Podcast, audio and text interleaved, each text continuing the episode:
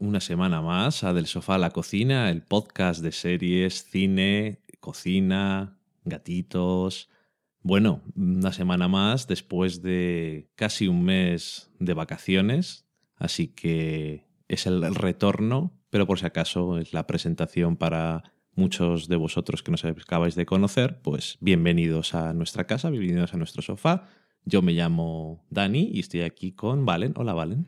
Hola Dani, hola a todos. Una presentación más emocionante que también estamos de aniversario. Sí, también estamos de aniversario, es nuestro segundo aniversario, siempre coincide más o menos con Acción de Gracias. Y el año pasado hicimos un especial, pero esta vez no nos ha cuadrado, No. básicamente. Si alguien quiere hacer una cena de acción de gracias, contamos las recetas en ese programa. Es por ahí en noviembre, creo que se llama acción de gracias además, o sea que no hay pérdida. Es el aniversario. Se ve claramente. Y nada, ¿con qué volvemos? Pues después de tanto tiempo tenemos muchas cosas de las que hablar, pero vamos a intentar que no se nos vaya mucho de las manos el asunto, aunque yo sé que hay alguno que siempre le gusta que esto se alargue, pero no tenéis que montarlo vosotros. Esta semana vamos a hablar de un piloto, Almost Human, que empezó en Fox. También vamos a hablar un poco de Rain. Bueno, Valen nos va a comentar una cosa sobre Rain. Misterio. Hablaremos del episodio especial de 50 aniversario de Doctor Who. Un poco sobre The Good Wife y Masters of Sex, que nos están gustando mucho este año. Spoiler. Ese es el spoiler. Porque eh, hasta aquí no habrá spoilers, solamente habrá spoilers cuando hablemos también sobre Homeland. Después nos iremos a la cata de pelis, donde hablaremos de tres documentales. Y después nos iremos a la cocina, donde os contaremos una recetita. Y ese es el menú de esta semana. Vamos a la semana en serie.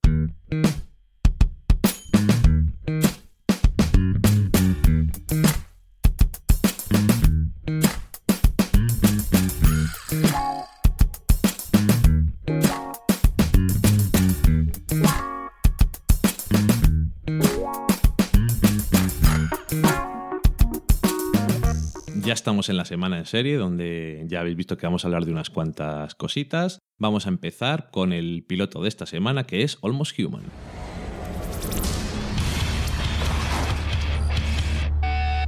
You know what your problem is? You don't trust anyone. MX units are logic based and rule oriented. They have no true free will, and they are designed to feel nothing. I'm not like them. What is it? It's not a bomb. I'll lead you in. I do not advise that, sir. Let's go. Almost Human es una nueva serie que ha empezado en Fox hace muy poquito. Es un estreno tardío de esta temporada de otoño. De estos estrenos raros que hace la Fox a veces o alguna cadena que empiezan en noviembre y no sabes exactamente a qué aspira el asunto, pero bueno, ahí está. ¿Y de qué va la serie? Pues mm, va sobre un futuro no posapocalíptico ni nada de eso, sino el futuro, creo que es el año 2048, Correcto.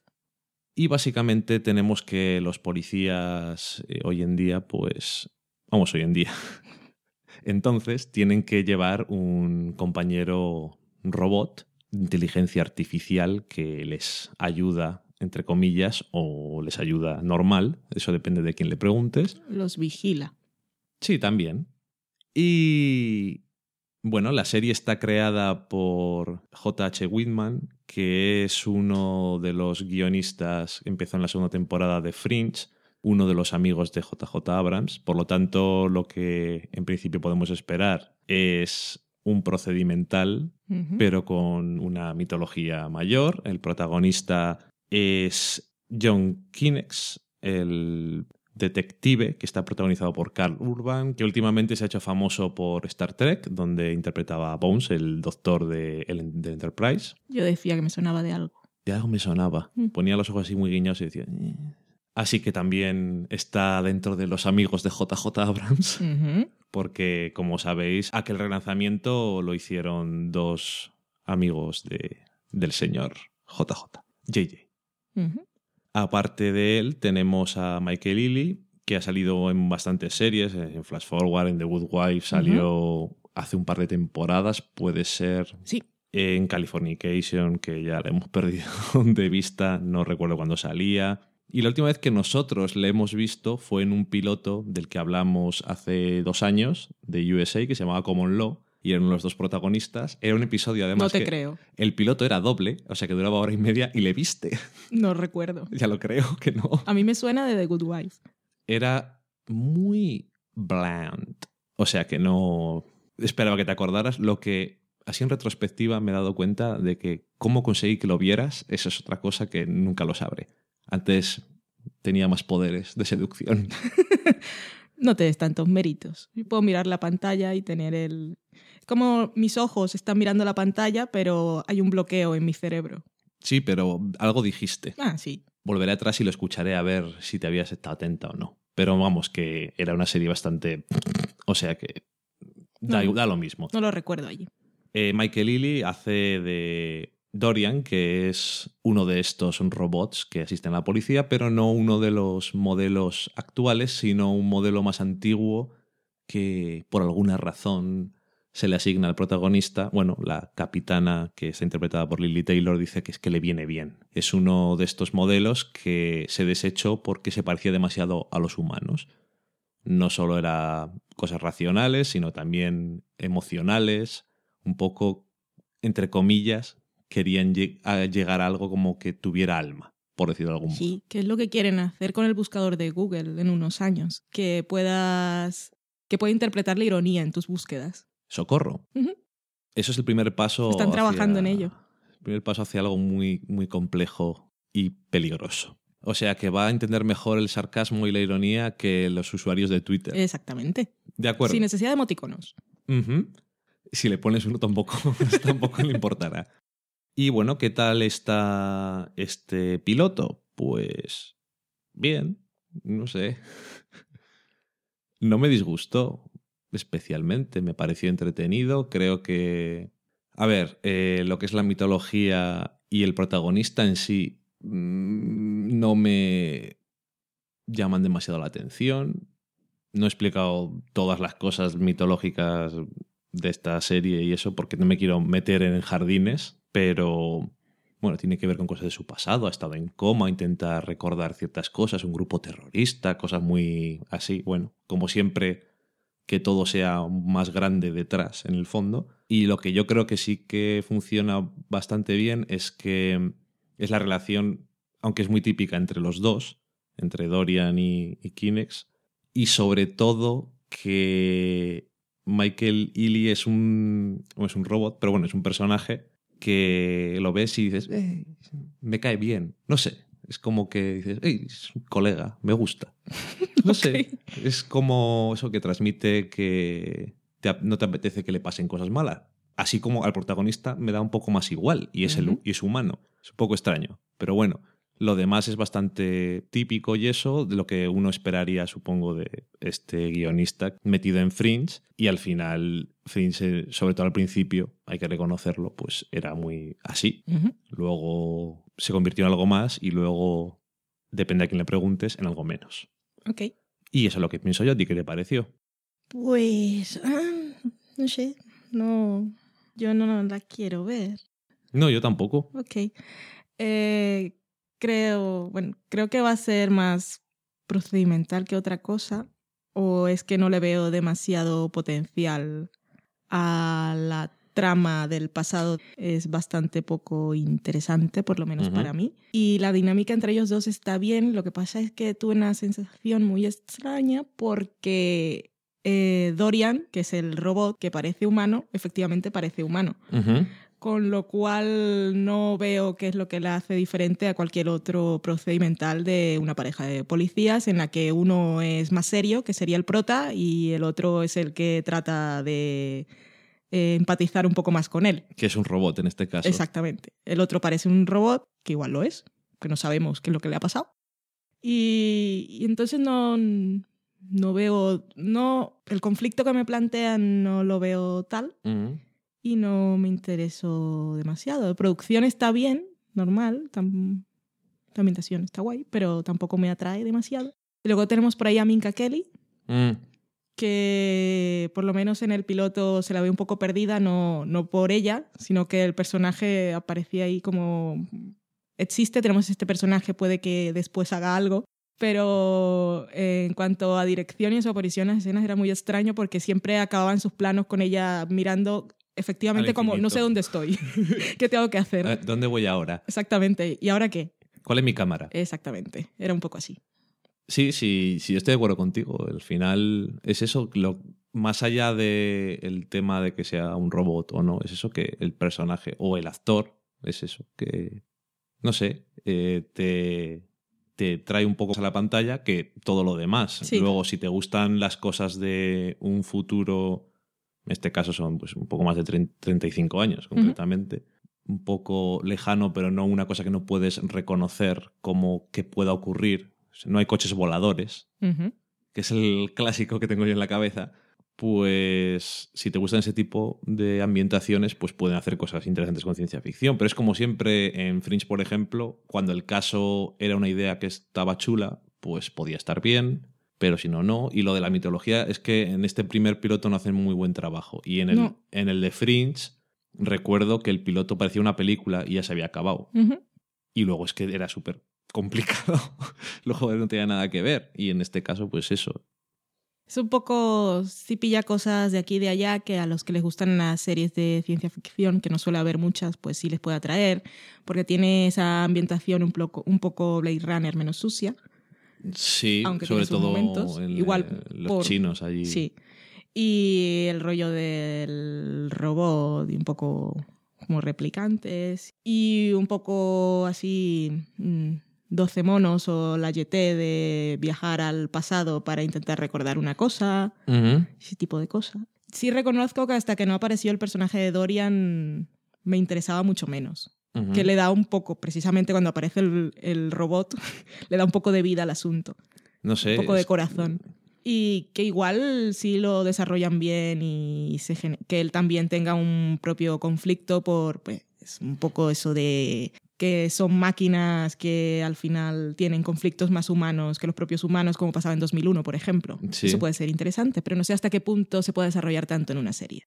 Y me da un poco de pereza ahora invertir en ella. Pero bueno, que estoy diciendo que tiene muchas cosas que pueden ser interesantes y hay potencial, o sea que si os suena, os hace tilín, la podéis ver. Han emitido ya tres episodios. Se estrenó un domingo, pero se va a emitir los lunes en vez de Bones, que se pasará los viernes. Así que va a ser compañera de Sleepy Hollow, que es el éxito que ha tenido este año Fox. Y Sleepy Hollow era más. tenía más potencial para ser algo divertido. En este caso es más serio, pero no sé. No la voy a ver, pero es como si yo estuviera viviendo en Estados Unidos y fuera así zapeando y no hubiera visto nada y digo, mira, va a empezar un episodio de Lomos He-Man, pues voy a verlo. A ver No, qué, tiene a ver qué hacen. Mm.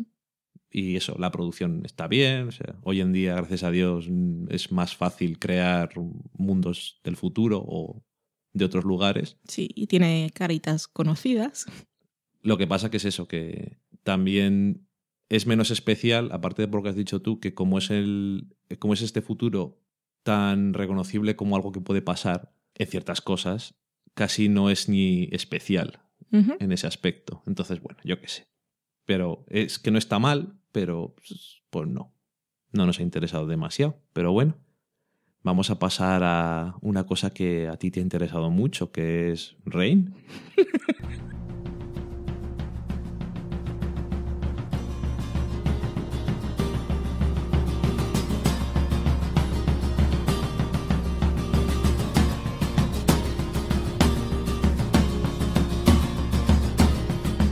Cuando estábamos preparando el guion, le dije a Dani, apunta Rain, que quiero decir algo. Y lo dejé un poco con curiosidad, más que intrigado.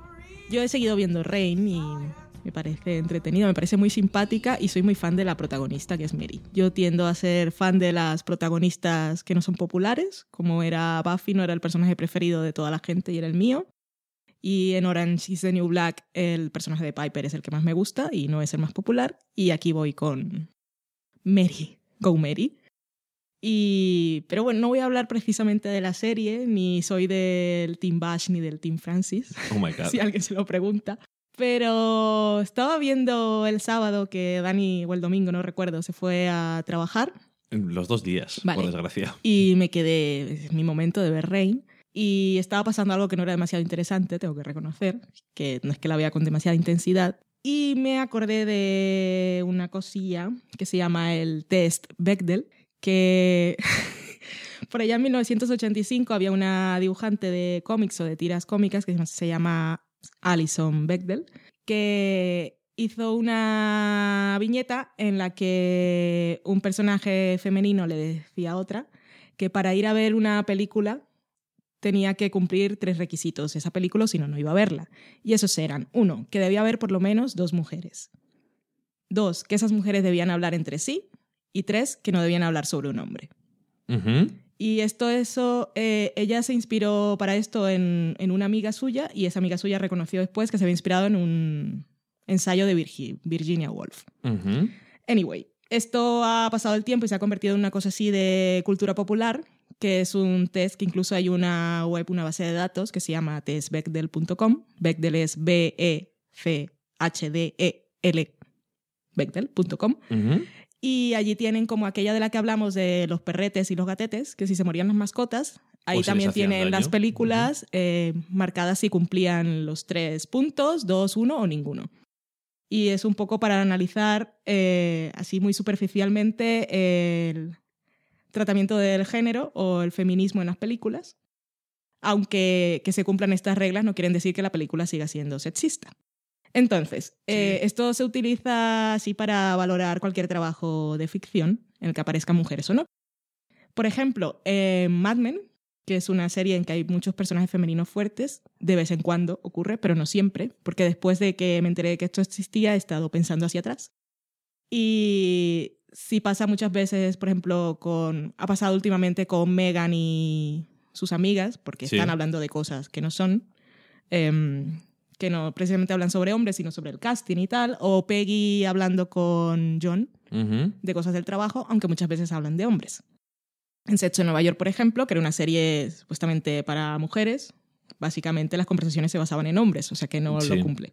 Y Rain, que es una serie de la CW, he visto que, que sí pasa muchas veces, así inadvertidamente.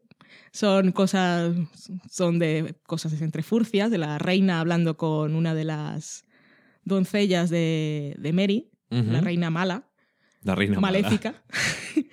y están conspirando contra Mary y esas cosas. Y Mary también hablando con ella, o Mary hablando con sus amigas de la corte cuando están así sentadas todas maravillosas, pero están hablando de, de cómo cambiar el mundo o de sus estrategias políticas que las tiene. Con la amiga puteada hablará de hombres, porque es lo único que, cuando he visto yo episodios, es lo único que hace es, es fastidiarla. Lo que pasa es que en el fondo es como si hablaran, porque me parece interesante porque em, ellas son como muy conscientes del papel que tienen como mujeres en esa época.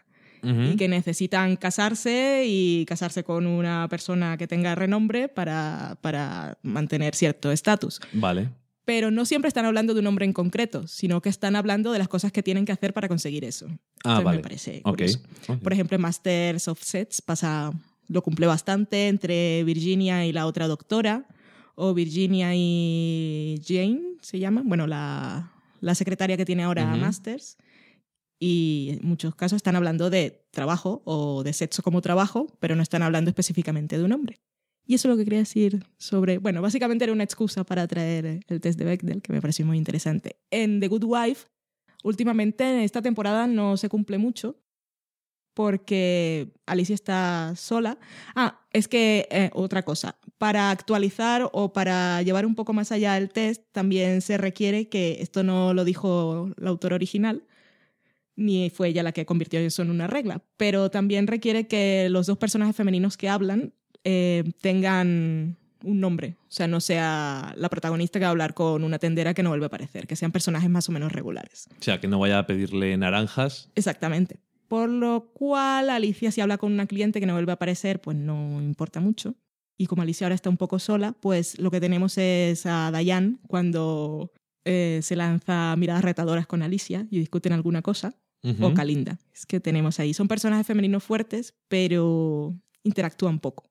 Vale. Y en Homeland, por ejemplo, no, no se cumple nunca. Eh, no. No. Estaba pensando, digo, no, no. Casi nunca, vamos. Ok, pues Muy interesante. Yo, desde luego, no conocía ese test y me parece muy curioso. Así que es una buena excusa, desde luego, para hablar de ello y también para dejar claro que sigues viendo Rain. Sí, voy al día. Así que, dicho eso, pues nos vamos a hablar del 50 aniversario de Doctor Who.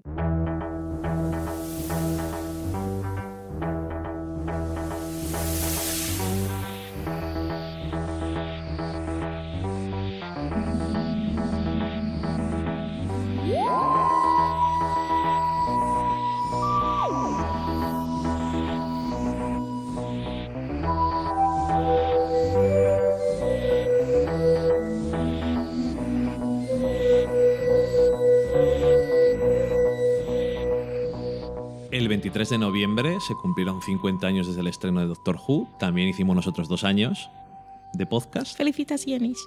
Nos felicitamos. Mm. Hmm, hmm, hmm. Ya estamos felicitados entre nosotros, nos podéis felicitar si queréis. Para celebrar esos 50 años de Doctor Who, pues vimos el episodio el sábado. Hubo muchas retransmisiones así simultáneas, la gente fue a, a sitios a verlo todo juntos. Creo que es un episodio que se presta bastante a verlo así con mucha gente que son fans Sí, es para fans. y todo el mundo ahí levantándose y aplaudiendo ¡Viva! Y bueno, empezamos diciendo pues que sí, es un episodio muy de fans porque tiene muchísimos guiños, algunos un poco oscuros, que son guiños, Para fans, fans. pero para tan fans como en este plano aparece no sé qué, la hora en la que se estrena Doctor Who Es un poco exagerado, pero esos son los guiños. Y luego también tiene guiños más fáciles de ver para la gente que hemos visto, pues, sobre todo los que hemos visto la nueva encarnación de Doctor Who del 2005. Ujú. Y sobre todo, a mí este especial, que duró hora y algo, Se me hizo corto. a mí también lo que sobre todo me pareció fue entretenido y divertido. O sea, Moffat es un guionista que yo creo que siempre, bueno, en Doctor Who siempre se ha caracterizado porque le gustan sus cosas de Timey-wimey. O sea, hacer siempre cosas extrañas con el tiempo, que a la gente luego le acaban cansando y eso. A mí personalmente no me disgustan. Y sobre todo que, y se, se le nota mucho el background que tiene de escribir comedia. Por si no habéis visto Kaplan, es una comedia que, es, que creó Moffat y que está muy bien, Sí. inglesa. Y tiene mucho sentido del humor. Es, le aporta una ligereza a la vez notándose que es muy fan de la serie y de la serie original. O sea, está continuamente haciéndole reverencias al concepto y al personaje y a toda su historia, pero al mismo tiempo con una ligereza y una diversión y un disfrute que aunque se toquen temas muy serios o cosas morales que pueden ser complicadas, siempre estás entretenido y siempre hay ese toque de humor y de guiño al espectador que se agradece y hace que se pase todo el episodio volando. Muy curioso que entre todas estas referencias, por cierto, eh, no sé si todas las cosas que han identificado los fans las han metido a red o no, pero desde luego creo que una cosa que sí que más o menos hizo queriendo fue intentar encajar bien con cosas de la primera temporada y posteriores con el, el tema de Elizabeth, la reina, Sí. la reina inglesa y su historia con el doctor, que después, bueno, podéis, los que hayáis visto toda la serie ya os sonará perfectamente, o el tema de Bad Wolf, y demás. Una pena que sí, efectivamente, también perder la oportunidad de Christopher Eccleston que también Sí. apareciera y demás, porque hubiera estado bien, sobre todo aunque solo fuera al final, aunque se ve un poquito su cara, pero bueno, él se fue un poco enfadado, parece ser, o cansado del personaje y no le interesaba mucho, pero bueno. Es que creo que tendría que haber estado los cuatro. Porque sí, porque está el noveno y el once y el doce y falta ahí alguien, una, una encarnación por la mitad. Sí, es, es una pena. Pero bueno, con lo que le tocó, que me imagino que estas son cosas de las que hablaron hace mucho tiempo ya, pues yo creo que se las arregla bien. Se ven muy bien las diferencias, no solamente entre David Tennant y Matt Smith, cómo interpretan ellos al doctor, sino cómo es su doctor como persona, o como personaje, vamos, como las diferencias que tiene entre ellos, de cómo afrontar las diferentes cosas. Eh, John Hart incluso también se suma bastante a- al humor y Sí. a, a esta ligereza. Billy Piper aparece de una forma que no te esperas. Y por otro lado también aparece Clara y el final de la temporada pasada es como que lo dejamos un poco barrido para otro lado para centrarnos en celebrar el 50 aniversario. Porque básicamente pasan de ello. Bueno, lo mencionan. Sí, pero pasan de ello. No sé, queda un poco raro cómo acabó aquello y cómo empieza esto. Hmm. Pero bueno, me da igual. Es divertido, los malos que eligen son, no son los más famosos del mundo. Para mí, claro. Pero son muy apropiados para también dar buenas situaciones en el capítulo. Tiene, Son con- creepy aparte de eso, y feos. digo, sus habilidades. Ok. Y tiene un par de conceptos muy chulos, como lo del arte Time Lord, que es una cosa que me gusta. Me gusta cómo, lo, cómo queda. Yo quiero unos cuadros de esos. Ya Estoy pensando en cambiar los GIFs por unos cuadros de esos. eso. Profundidad de campo. Ya lo de los cuadros GIF, que, o ¿cómo es? GIF. GIF. Ya me enseñaste un, Sí. un Kickstarter que tenían allí de cuadros GIF. O sea que está más cerca de lo que te imaginas. El, Nos robaron la el arte. Time Lord todavía le queda, me parece. No tardará mucho. Pero bueno, eso. No sé a ti qué te pareció, pero sobre todo eso, que me... Otras veces ver episodios la mitad de largos que este se me hace un poco más pesado, otras veces no, pero en este caso fue como, ah, ya se ha acabado. Sí, sí. No, fue muy, muy entretenido, muy divertido, fue muy evento. Y ahí para complacer a los superfans, fans radicales, yo me perdí muchas cosas, que luego hoy estamos viendo algún artículo en el que mencionaban y vamos. la tercera parte igual más o menos. Y había cosas que ni me sonaban. Y mm, me gustó, me gustó mucho la dinámica entre Tenan y Matt Smith, porque tú dices, queda muy claro que son diferentes, pero también que siguen siendo el doctor. Sí, bueno, cuando se mueven igual, aunque sabemos que cada uno afronta las cosas de una forma distinta, pero cuando están los dos era comedia pura, me gustaba mucho. Y eso me gustó. Lo que pasa es que desde aquel episodio de podcast que hicimos en el que nos pusimos a sobreanalizar y a teorizar sobre Sí. Doctor Who, yo decidí abandonar. No porque no se haya cumplido nada de lo que dije, sino porque dije, esto es demasiado agotador y no me lleva a ningún lado. Entonces he decidido ver la serie ahora casi como, como si fuera la niña que me hubiese gustado ser cuando veía Doctor Who. Y la veo, la veo así como con rollos, mu- con ojos muy inocentes y, y diviérteme. Ujú. Sorpréndeme y cuéntame cosas. Cuéntame una historia que no se me haya ocurrido a mí y que me huele la imaginación.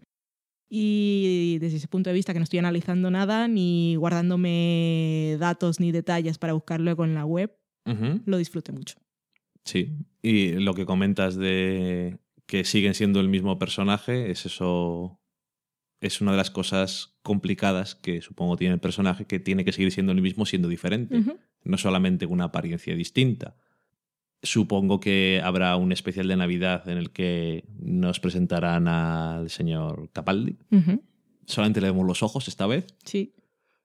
Y, y bueno, como decían en una de esas cosas que vimos, pues efectivamente es el momento a lo mejor de madurar del doctor y por eso Sí, sí. pasan a un Es doctor que mayor. iba como más joven.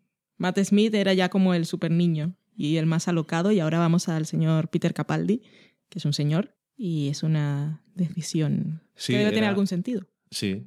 Era así más niño y eso, pero que, te que le hablábamos que es que decía Moffat en una entrevista y luego se veía muy bien que es que tiene algo de viejuno en, Sí. dentro de él Hombre, son muchos años. que No, hombre, que le viene perfectamente, porque si tienes 1200 años, aunque tengas la apariencia de tener 26, Mm. viene bien que seas capaz de llevar eso al personaje sin hacer nada. Sí, pero es que su entrada le gustaba meter los fingers de pollo en helado. Y eso Sí. solo se le ocurre a un niño. No, eran de pescado. Bueno, Es peor todavía. sí.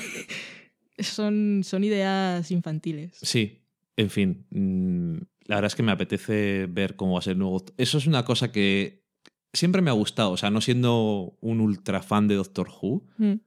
Siempre me ha hecho ilusión ver al nuevo Doctor. Sí, a mí sí, no, nunca he tenido dolor por dejar al otro. Y bueno, lo de David Tennant ya era porque los últimos episodios en los que él estuvo no me gustaron nada y ya quería que se fuera realmente, pero no conocía de nada al otro, no sabía si me iba a gustar o no, pero tenía ganas de que cambiara. Y Matt Smith me ha gustado, pero yo, no sé, a mí me gusta el juego de que se regeneren.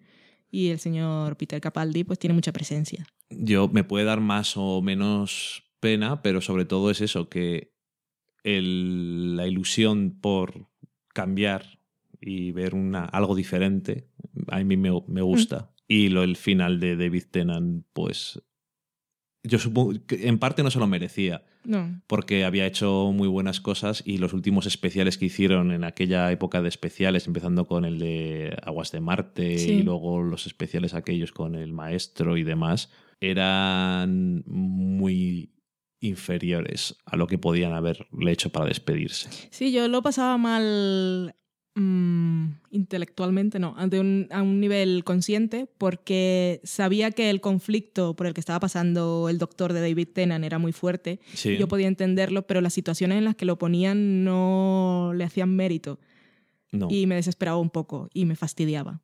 Pero bueno, Sí, Es lo que hay. es- ahí ni Tenan ni Russell T. Davis se despidieron especialmente bien, Hmm. para mi gusto. Pero bueno. En fin, como siempre con el Doctor, pues esperando que lo que venga siga siendo chulo y imaginativo y divertido y que intenten hacer cosas diferentes, que es lo que toca. sí. Así que nada, ya nos contaréis qué os ha parecido y si sois muy, muy, muy, muy fans de Doctor Who, pues más aún, que siempre nos interesa también ese punto de vista porque al fin y al cabo quien está escribiendo o quien está llevando la serie últimamente es muy, muy fan de Doctor Who y más de lo que somos nosotros. Porque nosotros de la serie original no estamos muy familiarizados. Sabemos que hay una bufanda y Sí. sabemos quién es Tom Baker y sabemos quién son personajes, pero... Y dicho eso, pues nada, vamos a hablar de dos series que nos gustan mucho, pero vamos a empezar con una de ellas, que es The Good Wife. Sin spoilers.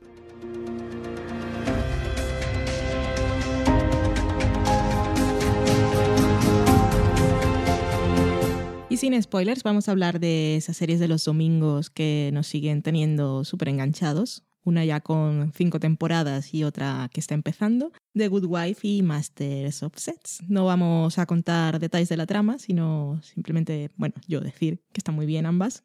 Que mi día preferido de la semana es el lunes, aunque no lo sienta cuando me levanto para ir a trabajar, pero sé que luego tengo los dos episodios de la serie y a mí eso me pone un poco, porque me gusta.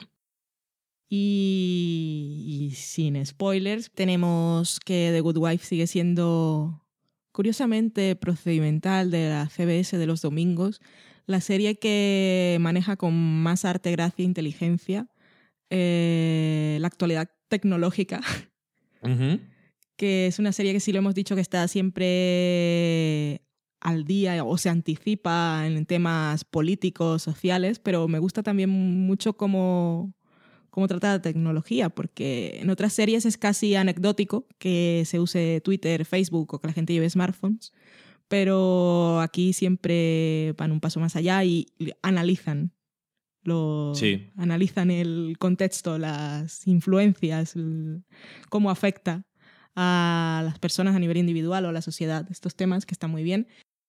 Y me, me está gustando mucho Alicia y Diane y hasta Garbancita. Son mis personajes preferidos de la temporada y son mujeres. Esta temporada está muy feminista la serie. Y se están viendo las tres afectadas siempre por decisiones masculinas o por la presencia de hombres. En... Siempre están allí poniéndoles la zancadilla. Me gustan las nuevas dinámicas que la nueva temporada está trayendo, cómo hacen siempre paralelo entre las, las dos situaciones planteadas, cómo afrontan y cómo se putean, perdón, eh, ambos bandos, sin ir más allá. Y está muy bien. Me está gustando mucho. Se discutía, había leído algún artículo, no sé dónde, que decían que Alicia era una antiheroína. Ok. Y yo me quedé un poco así, como dicen, para allá, porque no me lo parece. El concepto del antihéroe es un poco así disperso, se utiliza muy fácilmente. Básicamente, un antihéroe es lo que no es un héroe. ¿Y qué es un héroe? Es alguien que se sacrifica a sí mismo por el bien de los demás. En ese punto, los héroes como tal, pues son personajes de ficción casi de mitos y leyendas. Y en las obras que intentan, hacer, que intentan ser un poco realistas, no, no suele haber héroes, a no ser que sea de modo anecdótico. Siempre son personas y las personas pues no son perfectas y, y de vez en cuando tienen que velar por sus propios intereses. Dicho esto, no pienso que Alicia encaje en el esquema de una antiheroína porque haya tomado algunas decisiones que, por- que estaba velando básicamente por sí misma. Sí, hablamos de ello la otra vez que hablamos de The Exacto. Good Wife. Y mm, me gusta porque eh, su personaje es de mujer, mujer, una mujer de, está en los 40 y que trabaja y es independiente, pero me gusta siempre cómo no deja de lado, o sea, los personajes de los hijos nos pueden gustar más o menos, sobre todo Grace, pero sobre todo en un momento de la temporada en la que estuvo realizando trabajo en su casa y los hijos estaban presentes, ella a pesar de todo lo que tenía que manejar y todas las cosas que tenía que le sobrepasaban y los malabares que hacía, siempre estaba echándole un ojo a lo que pasaba con sus hijos, aunque no se enteraba de todo, pero Pero al mismo Pobrecita. tiempo ellos están un poco Es que- como diciendo, vamos a ver si nos arreglamos entre nosotros las cosas, Es que la eso- madre está un poco ocupada. Pero es que que eso lo hayan solucionado así me dice mucho del personaje de Alicia. No sé si era la intención de los guionistas, pero ella ha criado muy bien a sus hijos. Sí, sí, no Porque sus hijos pueden solucionar ciertos problemas por sí solos y son conscientes de que su madre está en- bueno, manejando cosas a un nivel superior y que no puede estar atenta y ellos lo solucionan sin, sin tener que ir, mamá, mamá, mira lo que me ha pasado. Tampoco son críos ya. o sea- No, pero eso no tiene nada que ver. No, ya, desde luego. Pero a mí me gusta que, no sé, me dice mucho de su personaje. Que dije que no sabía si era la intención de los guionistas, pero yo supongo que sí. Desde luego, eh, lo bueno que tiene la nueva situación es que, aunque sigues sintiéndote en The Good Wife, por primera vez en toda la serie realmente hay un cambio fuerte. Sí, Hay algo que te eh, hace variar las perspectivas y los personajes. Algo realmente radical y interesante, ya que dices, no porque no esté de acuerdo contigo los personajes femeninos, por decir de los masculinos, decir que también es curioso el personaje de Will este año, que está en un camino a ver a dónde le lleva. Y solo preguntarte por el nuevo personaje que aparece en el último episodio, que es su nombre. Y no sé. En un principio casi me parece. Me parecía casi cómico, pero claro, tiene unas implicaciones que pueden ser más dramáticas. Sí. A saber. Pues sobre él, lo primero, decir que me sorprendía mucho el revuelo que significaba su presencia, porque lo anunciaron en muchos blogs americanos, incluso cre- creo que hizo un live tweet el día de la emisión del Y episodio. en el anuncio. Y en la presentación, en su presentación de personaje en el episodio era rollo de espaldas durante varios segundos hasta que por fin se gira como, oh, mira quién hemos traído. Eh, mira, Yo no sé quién es. No sé Robert quién es. No, ni yo tampoco. Que Bueno. te he dicho que a mí me sonaba que era el protagonista del remake del iPhone Mars y que creo que también salía en Terranova, pero es que se me parece, tiene esa cara de que se me mezcla igual la gente. Ok, yo vi el piloto de americano del iPhone Mars. pero ya, no yo me tampoco vi más porque era una mierda, pero vamos, y de Terranova también. Sí, pero tampoco me acuerdo de él. Bueno, no sé. Eh, es interesante y creo si va a tener continuidad, desde luego que puede dar mucho juego, porque lo que se ha planteado ahora, su forma de actuar, los clientes que trae y sobre todo lo que no cuenta, Sí. parece que tiene bastante potencial. Y a Kalinda no le gusta mucho. No, a mí tampoco. Pues nada. Pero me gusta porque por fin le va a dar, parece que le va a dar algo de juego a Kalinda, que ya lo había dicho en algún otro programa que veía que sí, la tenían un eh, poco lo dijimos el anterior, que desde que el año pasado se centraron mucho en ella sin mucho éxito, pues este año parece que vuelve a tener importancia. Y dicho eso, vamos a pasar a hablar de la otra serie que nos encanta tanto ver los lunes, que es Masters of Sex. ¿Qué se puede decir de esto? Claro, hemos hablado del piloto y hablamos después otra vez poniéndonos un poquito al día y para comentar que mm, el piloto nos gustó, pero nos está gustando más la serie. Cada día más. ¿Vamos por qué episodio? A día El de- nueve. Vale. Y la verdad es que es- estoy sorprendido de lo que me está gustando. Me está encantando esta serie. O sea, no esperaba que en Showtime pusieran esta serie. La mm, creadora eh, escuchó una entrevista y dijo que se la llevó HBO y no la quisieron. Y después la llevó a FX porque eran muy fans de tu amigo John Landgraf. Y dijo John Landgraf, pero si es que a mí me gusta esto, pero ¿y yo qué hago con los anuncios? Claro, no podía ser las escenas. Eh, sin sexo. Claro. Pero como- qué mono, porque si no le había dicho, me gusta. Aquí tú deberías haber sabido lo que había. Tendremos restricciones. Ya. Ya hablamos en varias ocasiones que el sexo. O sea, que se podría hacer la serie sin que aparecieran cuerpos desnudos, pero que sería algo realmente forzado y los artificios serían demasiado exagerados y básicamente serían cómicos. Sí, porque ¿cómo vas a poner las sabanitas ahí? Es, eh, eso y cuando están grabando ciertas cosas, es que es, es demasiado. Y yo por eso me alegro de que esté en un canal premium y me alegro también de que Showtime les haya dejado hacer la serie que querían, porque no pega absolutamente nada en mi cabeza con los dramas de Showtime. No. Y está muy chula. Me encantan los personajes. Y una cosa que me gusta mucho es que, sí, bueno, ya hablamos cuando hablamos del, del piloto, pues que alguien podía compararla con Mad Men porque es de, de Sí. época, pues, no tiene nada que ver. Ya dijimos qué diferencias había, pero me hay una cosa que me gusta más de esta serie que de Mad Men y es cómo de qué forma. Porque claro, es que Mad Men no se centra. en- eh, aunque sea en el pasado, ya le hemos hablado muchas veces, es que el- los periodos históricos no le importan demasiado. Es importante las, las cosas de la mujer y las cosas de raza, pero a veces casi parece forzado. Eh, habla de otras cosas. Sí. Y en esta serie está tratado de una forma que yo no he vivido en los años 50 ni en los años 60, así que solamente puedo espero decir porque si no me estás engañando. lo que me transmite es que Burgos te deja el frío ese te mantiene joven. Tengo 75 años. Em, por eso quiero decir que a mi forma de verlo trata de una forma más natural que parece casi rea- eh, más realista en las cuestiones de género, cuestiones de sexo, de raza, muy poco, pero cuando ha pasado. Sí, lo he hecho bien. Y es todo de forma como muy natural, como que fuera de la vida real Sí. y de esa forma eh, consigue llegar mucho más. Siendo en ese aspecto sí es mucho más sutil.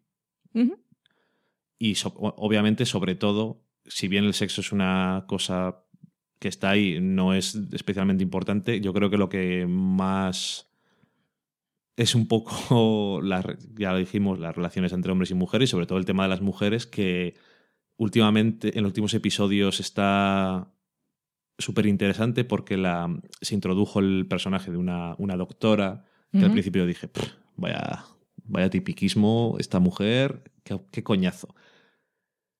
Y después tiene ahí como un conflicto extraño en su mente con el personaje de Virginia Johnson.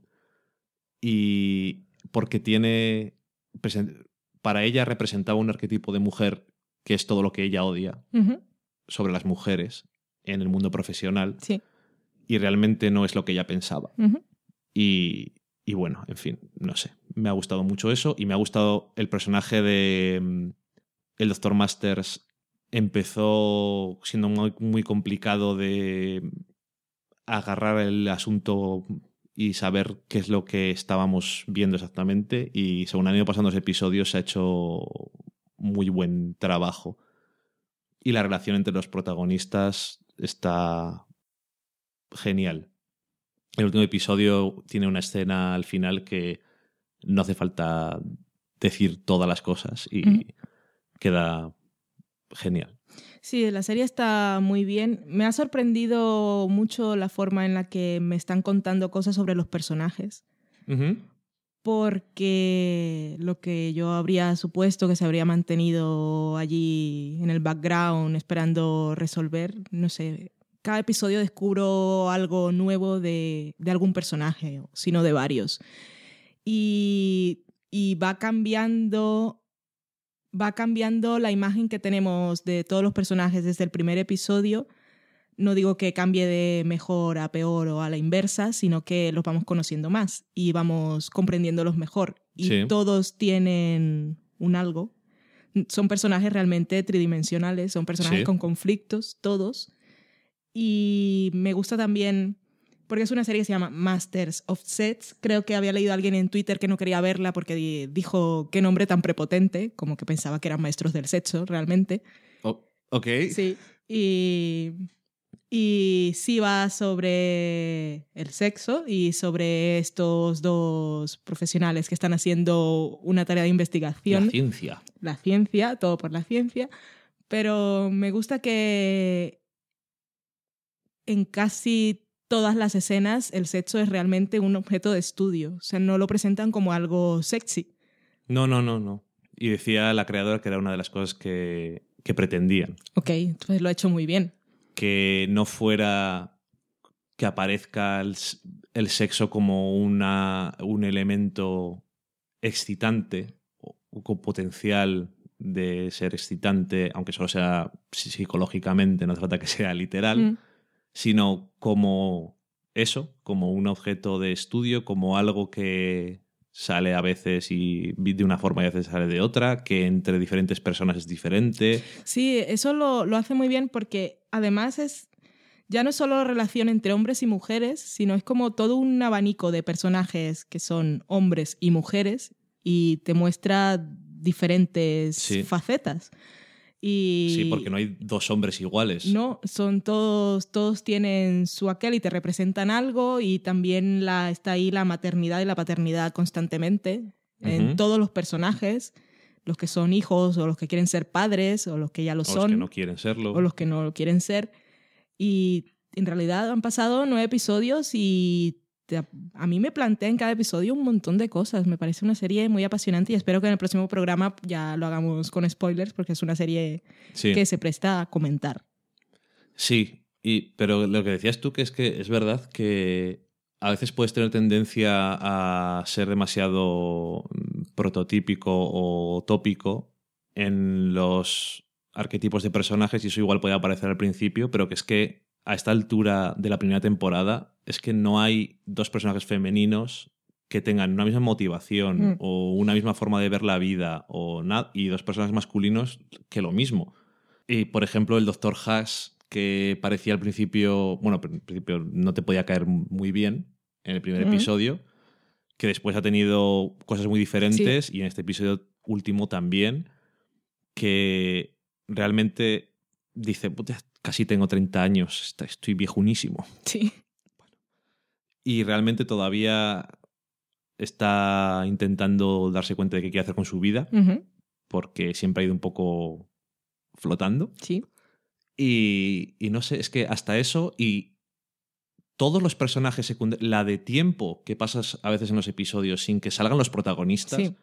Y lo interesante es que sigue siendo la mujer del provost este que no sabemos ni cómo se traduce ya, porque no lo hemos mirado, no lo sé. Margaret, gran personaje, gran episodio. Sí. Los que lo hayáis visto, pues os acordaréis. Sí, Y no sé, empatizas con ella de una manera, sufres Sí, con su dolor.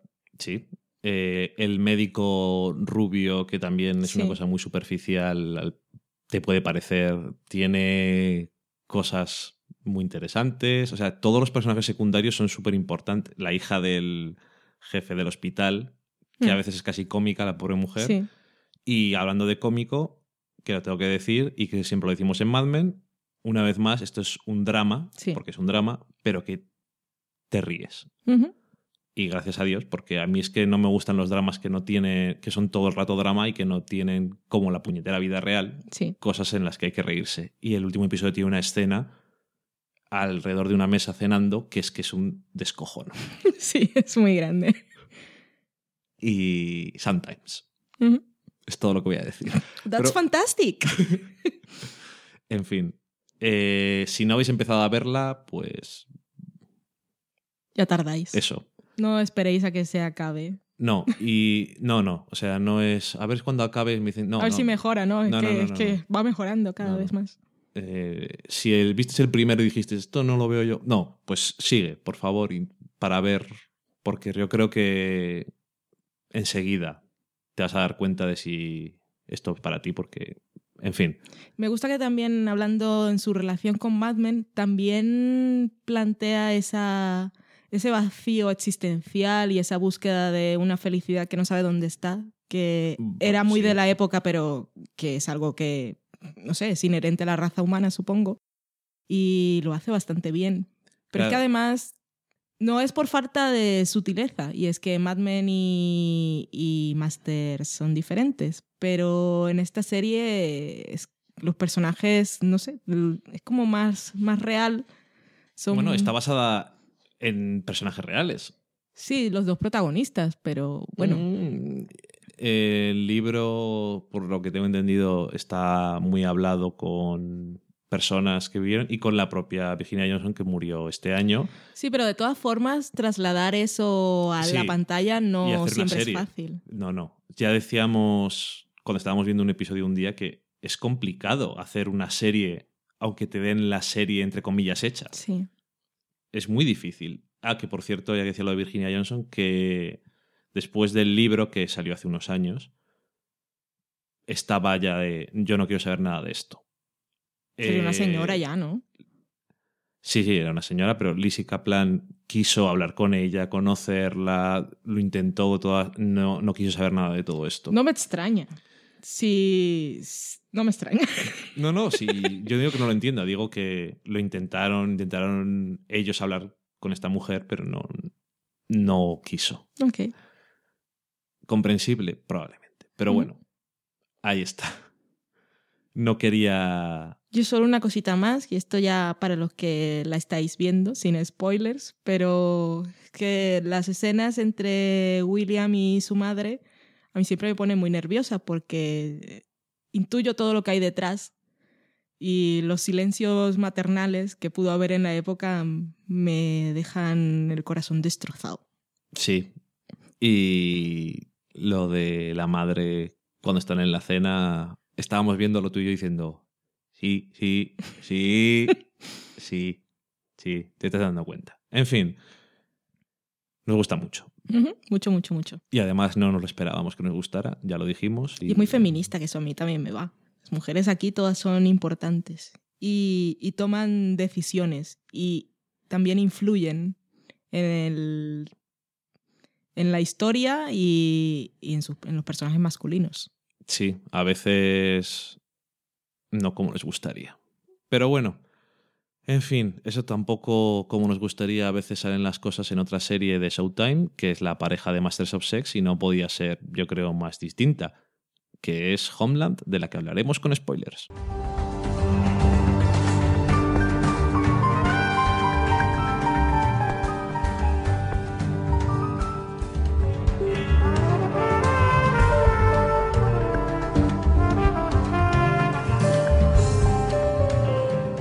Pues de Homeland, como os he dicho ahora, vamos a hablar con spoilers, por si acaso. Estamos hablando después de lo ocurrido en el episodio 9 de la tercera temporada. Un episodio que se llama One Last Time o Horse and Wagon, según donde lo mires, pero vamos, creo que, es, creo que es One Last Time. Y, y eso, si no lo habéis visto, pues saltaros a la cata de pelis. Y si os quedáis aquí, ya sabéis que habrá spoilers en esta serie que cada vez últimamente estoy como sufriendo más viéndola, pero no en el buen sentido. Me está costando ver Homeland últimamente. No estoy disfrutando como antes. Estos últimos episodios, sobre todo este último, es como... A ver, cuando salió el, entrenamiento, el entrenamiento del final de Brody, 16 días después dijimos, venga, bien, bien. Menos mal. Menos mal. Y no sé. em, hay algo que no me está funcionando. Y tenemos a la Liga de los Barbudos Extraordinarios Malvados Ominosos. y Ominosos. Que Sol está muy el fin justifica los medios. Pues le veo que.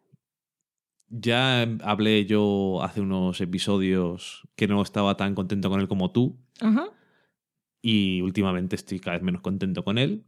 A Carrie me la tienen que en ningún momento tengo la sensación de que aunque no esté tomando la medicación tenga actúe de ciertas formas por su enfermedad, sino por su personalidad.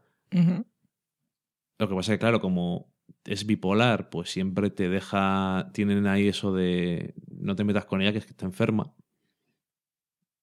Y, pero es que me, me pone muy nervioso. Hace muchas cosas que son muy tontas. Y ya sé que eso tiene mucha discusión.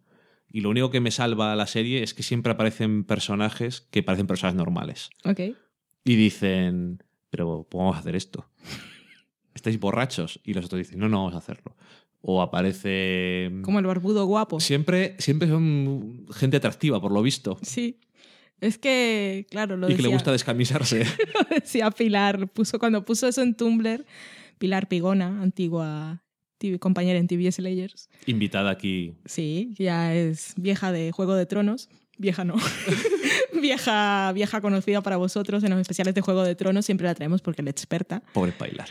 Eh, y, y eso, puso en, su, en Twitter y en Tumblr un set de fotos de dónde tenían a este escondido. Y yo, a ver, ¿de qué habla Pilar? Que siempre puede ser interesante o no, porque Se luego fija a ella el- le parece guapo Matt Smith, que es algo que yo nunca he entendido. El señor Frente. Pero bueno, era el barbudo más protagonista del último episodio. Mm, Que a mí me parece, médico. me parece, tiene cierto atractivo que puedo entender, lo que pasa es que tiene barba y eso para mí es un grave problema, porque soy alérgica a las barbas. Físicamente, o sea, mm, orgánicamente y físicamente. Eh, orgánicamente mi... Y psicológicamente. Psicológicamente no lo sé. Orgánicamente mi, mi, No mi sé. piel reacciona. Y Ok. físicamente no me parece un gran atra- atractivo en los hombres. Claro, entonces. Pero este tenía cierto atractivo. Yo Ujú. decía, pues igual le quito un poco de pelo, pues no lo sé. Pero tenía cierto encanto Ujú, y lo desarrollaron un poquito. ¿Por qué estoy hablando de esto? Ah, porque era guapo. Porque es una persona normal. Ah. Y digo que eso, que parece que tiene cierto atractivo. Y van todos con barba, que luego me di cuenta de que era porque se van a Claro. infiltrar en Irán Es muy y apropiado. tienen más esa pinta. Ujú. Pero bueno, que. mm, Sí, es que era, era demasiado barbudos todo el mundo. Era muy gracioso. Pero bueno, eso, que si no aparece Queen o este hombre. Sí. La voz de la razón, gente que dicen. Pero es que más que voz de la razón, es como. Sí, es un poco voz de la razón, pero es que es eso, como más. Es como mi voz. De que me- si yo estuviera ahí diría eso. ¿Pero Ujú. qué, pero qué hacéis? ¿Estáis locos? ¿Por qué vamos a hacer esto? Pero esto no me gusta. ¿Por qué estamos haciendo esto? Y que parece. Aparece siempre gente que parece tener los sentimientos eh, apropiados para que no me sienta incómodo con todo el mundo que aparece aquí. Y es eso, que obviamente es una serie de espías y las cosas de espionaje y de guerras entre siempre va a haber cosas malas y eso, pero me da la sensación de que he perdido mucho la conexión con los personajes y Carrie, que era, bueno, es la protagonista, aunque últimamente está muy, muy, muy protagonista Sol, Sí, porque es el que mueve los hilos. es el que está ahí de Puppeteer, pues eh, Carrie últimamente he perdido mucho la conexión con ella y con sus conflictos y, y realmente estoy perdiendo el anclaje con la serie y est- estos últimos episodios. mm, si en este último episodio estoy está de acuerdo con Dana, ¿cómo serán los demás? Ok. Déjame vivir. Por favor. En fin, no sé. Está ahí todo que... Hay cosas que no sé explicar exactamente. Hay cosas que son que el argumento no termina de gustarme ciertas cosas que hacen. Eh, no sé. Es que así como en las temporadas anteriores y sobre todo en la primera, el- la gran cosa que no entendíamos era las motivaciones o no de Brody. En esta tercera temporada lo que no sabemos es todo el plan maestro de Sol, que nos van revolando así poquito a poco. Ahora Se ve sí, ¿no? que sí, pero nos han tenido ciegos toda la temporada Sí. que él ha estado al tanto de todo lo que estaba ocurriendo y todo era parte de su plan y nosotros no lo sabíamos. Todo, era, todo es parte del plan. Exactamente. Y eso ha sido, yo lo resiento un poco. Otra cosa que no me gusta, sobre todo para todos aquellos que odian a Deina mucho más que yo, todo lo que ha ocurrido con ella, si bien habíamos dicho en el último episodio que igual era porque tenía alguna relación con Brody, si todo era para llegar a este momento y que fuera ella la motivación para que Brody se subiera al avión y cumpliera su misión, no hacía falta todo el rollo con el noviete. Solo con No. el suicidio y que ella volviera deprimida y se fuera de casa era totalmente suficiente. Que sí, es que cada... Si el novio no vuelve a salir, Exacto. Era Es simplemente con que ella, que ella intentara contactar con él y él no quisiera. Nos habríamos evitado toda esa huida Bonnie and Clyde absurda totalmente. y nos lo habríamos ahorrado. Porque si era solo esto, ellos ya sabíamos que estaban faltos de dinero y luego si ella se iba de casa y pues, sabemos que ha terminado trabajando en un motel para poder pagarse su habitación porque no sabemos lo que ha pasado. Ahora, si vuelve a salir el novio, Espero que no. peor todavía. Espero que no. Bueno, eso no era necesario. Y Queen sale poco. En el episodio anterior Pero tuvo sí. una escena toalla, que para mí es bastante mítica. Que la gente siempre recuerda escenas en toallas. Hay varias míticas en las series. Una es el... Venga, eh, venga, por favor. Por favor. que no me acuerdo el nombre. El, el de Grey's Anatomy, que no es el prota, que no es Derek. Sí, sí. El otro que Max es... Timmy. Ese. El doctor Steamy. Salió, tenía una escena de toalla bastante mítica. Otra es que yo no apruebo... Cuando le presentan. No, un ¿En el momento en, que lo... o después? Es después, que en un momento en el hotel, exactamente, un momento pillada. Y otra escena mítica que para mí no lo es, la del señor Steamy, si la comparto, es la, La de. Apolo en Battlestar Galáctica, que es el señor sin cuello, que a mí no me parece erótico de ninguna manera. Da igual cómo lo pongan, da igual que le pongan cuello, está encogido, no me gusta. Pero este momento, este momento ducha del señor Queen a mí me ha valido toda la temporada. Y así, Lo cual dice mucho de la temporada, lo siento. no sé. Eso Es muy triste. me gusta. Pero bueno, hemos vuelto, por decir algo bueno, hemos vuelto a algo que nos hacía falta, que era el rollo espionaje, el rollo estrategia, el rollo que pase algo, por favor, de lo que yo más o menos me esté enterando, Sí. cuál es el plan y Sí. qué es lo que estamos haciendo, lo necesito. Tenemos, también decía que me hacía falta eso de que trabajaran Sol y Carrie juntos, que en aquel episodio en el que, el cuarto creo que era, que descubríamos que todo era parte del plan, pensé que iba a ser así, pero vemos que su relación está un poco rota, y a mí me ha gustado, por ejemplo, el final del episodio en el que Carrie le dice, a ver, esto, ¿cómo lo vamos a hacer? Porque tú no confías en mí, yo no confío en ti, tenemos que encontrar una manera. O encontramos una manera o me dices cómo lo fingimos. Y esa postura de Carrie me gustó. Bien, bien. No, si no... Ahora también entiendo a Sol, porque Carrie siempre hace un poco lo que quiere y que se haya ido con Brody, que podía estar más o menos bien, pero psicológicamente Vamos, nunca lo ha estado del todo. Siempre. Tampoco era... en el anterior episodio se pone a hacer una cosa que puede joderlo todo. Exactamente. Y tienen que pegar un tiro. Entonces yo entiendo que, So- que Sol, si Carrie se va con Brody en un coche, pues dude de qué es lo que va a pasar. Y entiendo que le reclame, pero también entiendo la posición de ella, que Ella creía de alguna manera, se ha sacrificado conscientemente, y todos lo sabemos, por un plan del que ella tampoco conocía todos los detalles. Entonces yo sigo estando con ella de alguna forma. Ahora el rollo Carrie Brody ya no me interesa mucho. Y tengo como, es que a mí me encanta Queen, pero tampoco quiero que la serie sea Grey's Anatomy, pero cuando están Queen y Carrie juntos a mí me gustan un montón. Pero claro, si renegaba de que la historia se volviera muy romántica porque estaba Brody, tampoco quiero que sea con Queen, pero que se quite la camiseta siempre es algo que voy a probar. Muy bien. Por lo tanto, añadimos, para mí, esto le quita puntos a la temporada como serie, porque es como si realmente eso ayuda de- suf- demasiado. No, pero he dicho... He dicho Has dicho que redime toda la temporada. Bueno, pero sí, a mí en ese momento sí, bastante, pero, pero he dicho, mm, he dicho cosas Sí, el, el- coherentes. sí, creo. el asunto es que, ya lo he dicho muchas veces, a mí Queen me gusta mucho este año. Es el personaje que más me gusta. Y porque muchas veces es el personaje que yo quisiera ser. No cuando está en la ducha ni nada, sino, por ejemplo, pegándole un tiro a Carrie. Eso, hasta eso. Hasta pegándole un tiro a Carrie. Es tan efectivo en sus disparos. Y dice, pues, ¿has tenido mucha suerte? No, es que dispara muy bien. Eso de, de ser efectivo en los disparos me recuerda un poco a Tim Oliphant en Justified. Socorro. No hagamos paralelismos que no tienen ningún sentido. Una escena de toalla que me estoy acordando yo. en una película muy, muy, muy, muy, muy mala que se llama. Death or Alive.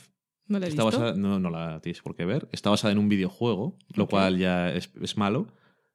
Y en el principio tiene una escena de una toalla con una de las protagonistas que se pega con unos mientras está con la toalla y no sé si se va poniendo la ropa interior o algo así. No me acuerdo. Era por aportar algo para la gente que está diciendo el, esto que es. el otro sector. Yo qué sé. ok. En fin, eso que. Te lo agradecerán, supongo. No sé eso, que no sé qué sientes tú, pero es un poco. Este año hay cosas que no, no encajan bien. Bueno, yo ya he La llegado sensación- hasta aquí, quiero ver si, No, no, por si supuesto. todo el plan maestro era tan super plan y también me interesa saber si realmente se van a deshacer de Brody esta temporada, porque estaba el tema allí de si Brody no podía estar para siempre, Si la serie podía sobrevivir sin él, que hemos visto que un poco sí, pero que también tiene que tener un poco el norte y saber lo que quiere ser y qué es lo que quiere, no sé cuál es su trama central. Para yo no termino de verlo del todo claro ni una cosa ni la otra. A ver. eh, Yo creo que no puede depender de Brody, porque es un tema que tiene que acabarse en algún momento, pero tan, tal como he visto esta temporada, tampoco sé cómo pueden reinventarse para que funcione sin él. Creo también que si quieren hacerlo, esta misión es una gran oportunidad en el último momento. A ver, eh, Homeland ha demostrado que le interesa a Brody. Y este año, para mí, ha demostrado que no necesita a Brody. Exacto. Por lo tanto, ¿de qué depende? Pues de que les diga Showtime, oye, no, es que nos interesa mucho que lo mantengáis, o digan ellos, es que nos interesa mucho mantenerle. Ahora tienen puestas las piezas, bueno, de hecho, probablemente hasta el último momento de la temporada tengan puestas las piezas para que esté vivo o muerto al final. Exacto. Entonces ahí, a partir de la decisión. Yo, personalmente, quiero que le maten, pero no por nada. A ver, este año ha sido bastante insufrible en general. Bueno, pero este episodio, en Este- términos actorales e interpretativos, ha estado fantástico. Que sí. Es un poco si, Emmy. si es que yo no me voy a quejar de eso, porque a mí me, a mí me parece buen actor Demian Luis, pero si yo quiero que le maten al. Quiero que desaparezca el personaje, porque quiero que desaparezca esa presencia, incluso cuando no salía al principio estaba la presencia, pero que muera y que, aunque el año que viene siga estando ahí como ha muerto, ¿qué haría Brody en este momento? ¿Me estaría mirando?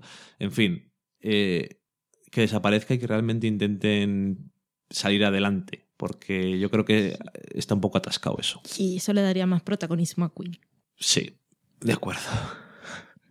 Es que claro, tampoco puedo discutir contigo, porque si me cayera mal o algo, Es que no puede. Es un gran personaje. en fin. Tengo ni idea cómo se llama el actor. No lo había visto nunca antes. No, yo tampoco. En fin, pues nada, ahí está Homeland y sus cuerpos desnudos. Momentos toalla. Vale, momentos toalla. Claro, Showtime podían haber estado desnudos, eso nadie, nadie se lo ha quitado. Nunca. Los hombres solo enseñan el culete. A no ser en Starz. Es que O yo nunca he visto las Game series de. Stars. No recuerdo tampoco. Creo que hay una vez. Pero bueno, Frontales. sí. No es que esté particularmente interesada, pero no recuerdo. Pues, por ejemplo, no sé qué decirte, en Spartacus, Es no que sé de no, qué sí solo que vi te, el que te interesa mucho. Hay muchísimos. Incluso una escena que a los hombres no nos ah, gustaba mucho ver, que le cortaban la chorra a uno. Joder. Y dolía bastante de ver. Pero además se la... O sea, no te crees tú que era un cambio de plano, contraplano de... Bueno, en Juego de Tronos sé que ocurre algo así, pero no se ve. Ok, pero se no en este caso. Es que Stark no tiene ningún problema con nada. Ok. Ni con eso. Es que es su única arma. Nunca mejor dicho. Dicho eso, nos vamos a la cata de pelis.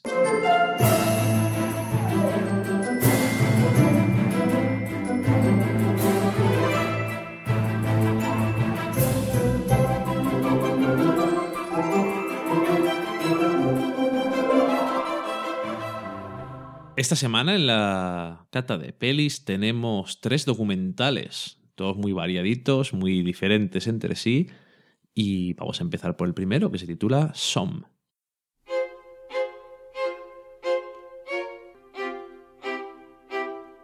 Sommeliers are professionals that are supposedly experts about knowing about beverage and wine.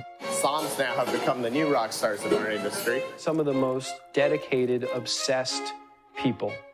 So there's this diploma called the Master Sommelier Diploma. It's the highest achievement you can make uh, in the world of wine. Over 40 years. Som, que no es de Soum, no es de algo, alguna cosa, sino de sommelier. Es un documental de 2012 dirigido por Jason Wise. Tenemos que decir que los tres documentales los hemos visto en Netflix, Ujú. Que es una plataforma que nos sigue gustando y nos sigue entreteniendo mucho en nuestros ratos libres. Siempre encuentras algo que ver. Es un documental que si te interesa un poco el vino o te interesan las historias de lucha y superación o de gente que quiere conseguir cosas, te va a gustar. ¿Qué nos cuenta Som? Pues nos cuenta la historia de cuatro hombres que quieren conseguir el título honorífico de Masters of... Están, ah, bueno, hay una cosa que se llama la corte de los Masters. ¿Master qué? ¿Sommelier? Sí. la corte del sí, Masters of Sommeliers, que mm, como corte que es, es una cosa así muy restrictiva, que solo hay 213, 214 personas en el mundo que ostentan este título, que es muy difícil de conseguir, tienes que pasar por muchas pruebas como todos los héroes, y que luego supongo que todo el tiempo y el dinero invertido obtiene algún beneficio con este Sí. título. Y, y- y- y, bueno, pues son estos cuatro hombres jóvenes que cada uno nos van contando un poco su vida y tienen parejas y tienen sus vidas, pero están totalmente obsesionados con esa cosa que quieren conseguir, que es ese título, que es muy difícil de Es conseguir como una oposición muy complicada. muy complicada. Estuve viendo los precios hoy Ah, sí. para porque recuerdo cuando lo vimos quise mirarlo en el móvil y me lié porque bueno estaba viendo el documental en sí y básicamente pasar eh, todos los exámenes y aprobarlos todos a la primera son unos 3.200 dólares sin contar que en todas estas pruebas cuando ellos hacen van a hacer las prácticas con personas que ya tienen ese título tienen que pagar los El vinos que consumen, porque les ponen ahí vinos de cualquier añada y cualquier región, y generalmente Del son mundo. vinos caros. y, por supuesto, les ponen ahí para el taste, para la prueba, y tendrán que pagar todas esas, el descorche que se llama en los restaurantes. Y luego los viajes para hacer la prueba y si no la prueban volverlo a pagar y todo el tiempo que pierden y así indefinidamente. Y sobre todo el tiempo que pierden. Son personas, se imaginaros, olvidaros que es vino y que es cualquier cosa, que están estudiando medicina o lo que sea, totalmente obsesionados. Solo que en esto del vino cuando lo ves es un poco extraño porque tienen que memorizar tantos datos que para los que no estamos versados en el tema parecen inútiles. pero que para ellos son muy útiles para poder, claro, ellos les ponen una copa, una cata ciegas y oliendo, eso que hacemos a veces, oh sí, mueves un poco la copa y a ver la lágrima que tiene y hueles un poco, a ver qué aromas te recuerda y el sabor, pues ellos hacen eso, pero a cada sorbo tienen que determinar el nivel de acidez eh, y los aromas y todo eso que les trae y con eso determinar a qué región. Primero, si es la zona vieja que llaman, el nuevo mundo o el viejo mundo. Luego irse a, a, un, a una cuenca. A un país. A, por ejemplo, en España, a un país, a una denominación de origen, a la zona concreta, luego a la bodega y luego determinar el, el, año, la uva. Y claro, imaginarte eso en una copa y imaginarte todos los vinos que hay en todo el mundo, pues parece una, tarea demasiado loca. Sí, están muy locos. Están muy locos. Como dicen sus parejas, eh, están muy locos. Y muchas veces decían ellos que querían aprobar para poder ser parejas. No. Para tener vida. No unos locos. Porque es que realmente es, es exagerado ese punto en el que ellos cogen una copa, empiezan a olerlo, empiezan a decir, pues primero todos los olores, eso es que siempre, yo siempre digo, esto se están inventando. ya sabéis, cuando dice uno, esto huele a madera de no sé qué o a hierba recién cortada. Y llegan al punto de hablar de eso, que si no has olido todas las cosas, no puedes saber a qué huele. Por lo tanto, se pasan la vida oliendo cosas, cosas muy extrañas como una violeta marchita, una violeta podrida o una violeta fresca. Sí. O, como decía en varias ocasiones, la caja de pelotas de tenis recién abierta. Sí. Manguera en verano recién regada. Goma de no sé qué. En fin, cosas muy raras. Pero sobre todo eso, cómo llegaban a la. a la zona, zona norte, zona sur. la bodega tal añada, es que es una cosa que es como, pero ¿cómo se puede llegar a ese punto? Y la verdad es que sorprende mucho, pero lo que dices tú, que muchas veces si quitaras el vino, la historia sigue estando ahí. Lo que pasa que es que el vino, eso, aparte le añade una cosa curiosa. Y la verdad es que a mí me gustó bastante. Está muy bien construido porque es, es como una historia que tiene principio, medio y final. Y ellos plantean ahí en esa búsqueda de lo que quieren conseguir y luego al final si lo consiguen o no. Y todo lo que hay por el medio y todo el sacrificio que implica.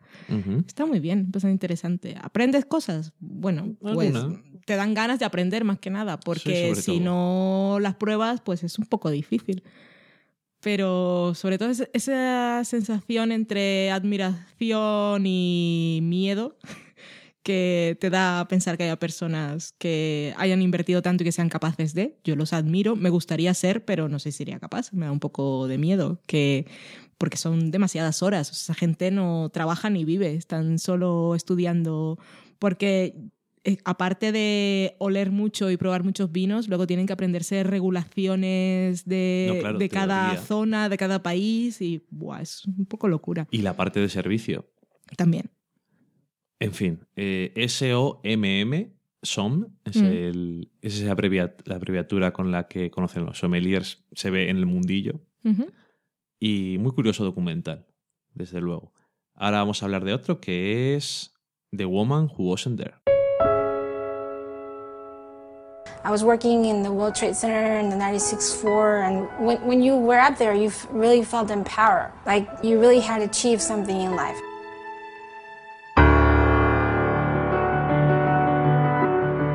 I was flying through the air. That's, that's what I was doing from the impact. We had all been through horrible things, but Tanya's was just head and shoulders above anything else that any of us had gone through. And I started crawling over people who were burnt from head to toe, who were cut up, and I was, I was trying to help them.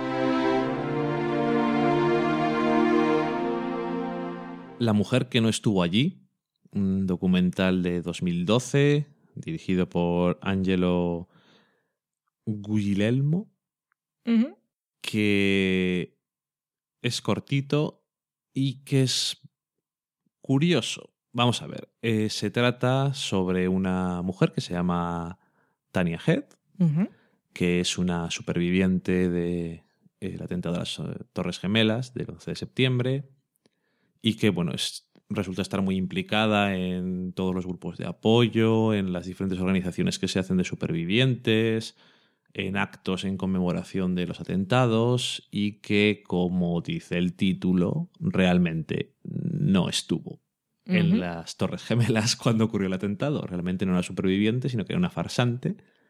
Y bueno, pues nos van contando la historia de esta mujer a través de sus propias palabras al principio, después sobre todo a través de la gente que la conoció y de lo que pensaban sobre ella, lo mucho que la querían o las ayudó.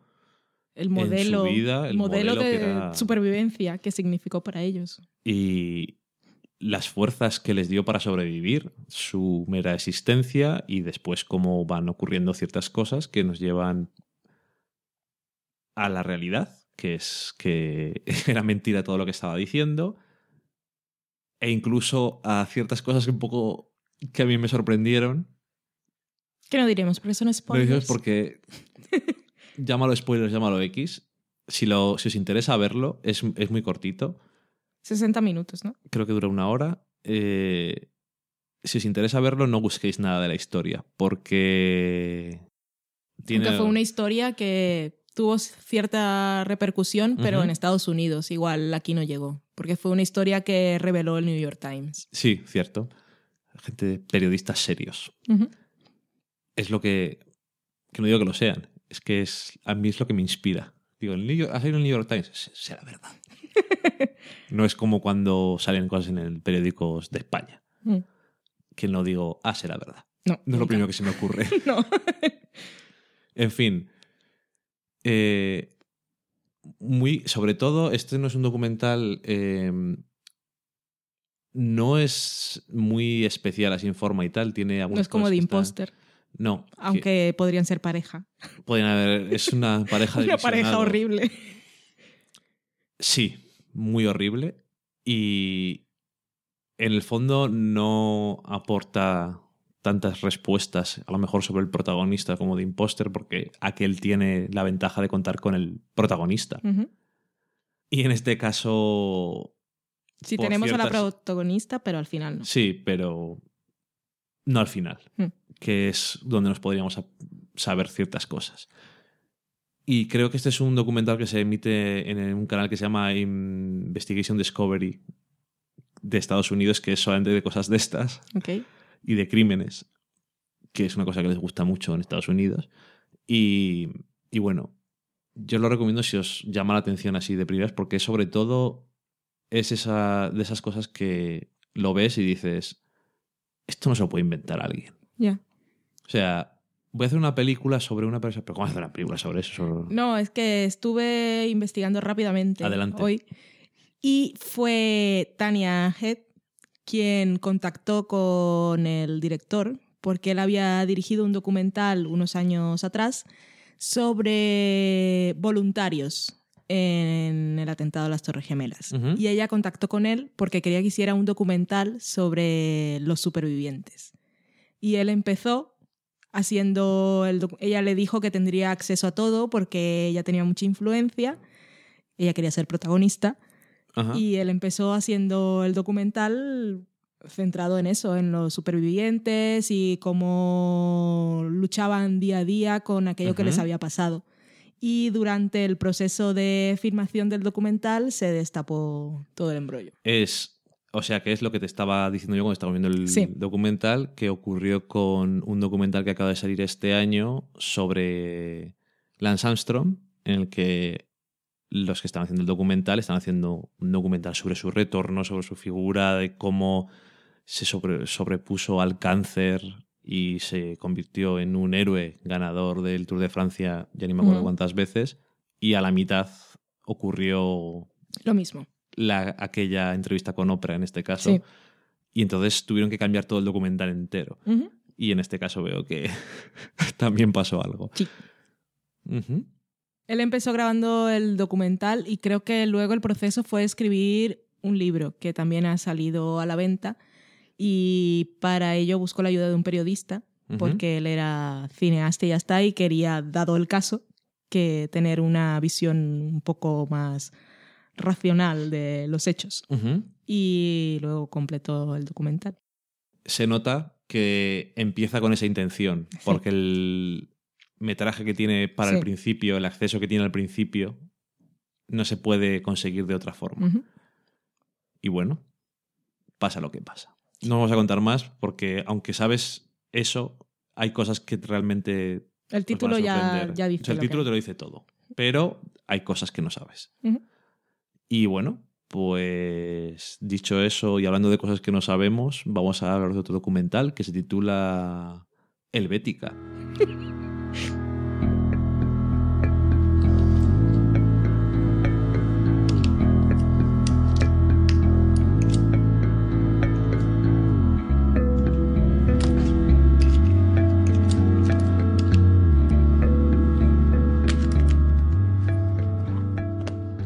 Helvética, un documental dedicado a una fuente, un tipo de letra. Eso de que cuando estás escribiendo tus documentos en Word dices, esto no se ve bien. Voy a poner Voy a seleccionar todo y voy a poner una letra nueva. La helvética. Es una letra fetiche para que yo siempre había pensado que era fetiche para algunos diseñadores, pero que hasta ver este documental no supe el punto de locura que podían llegar algunos.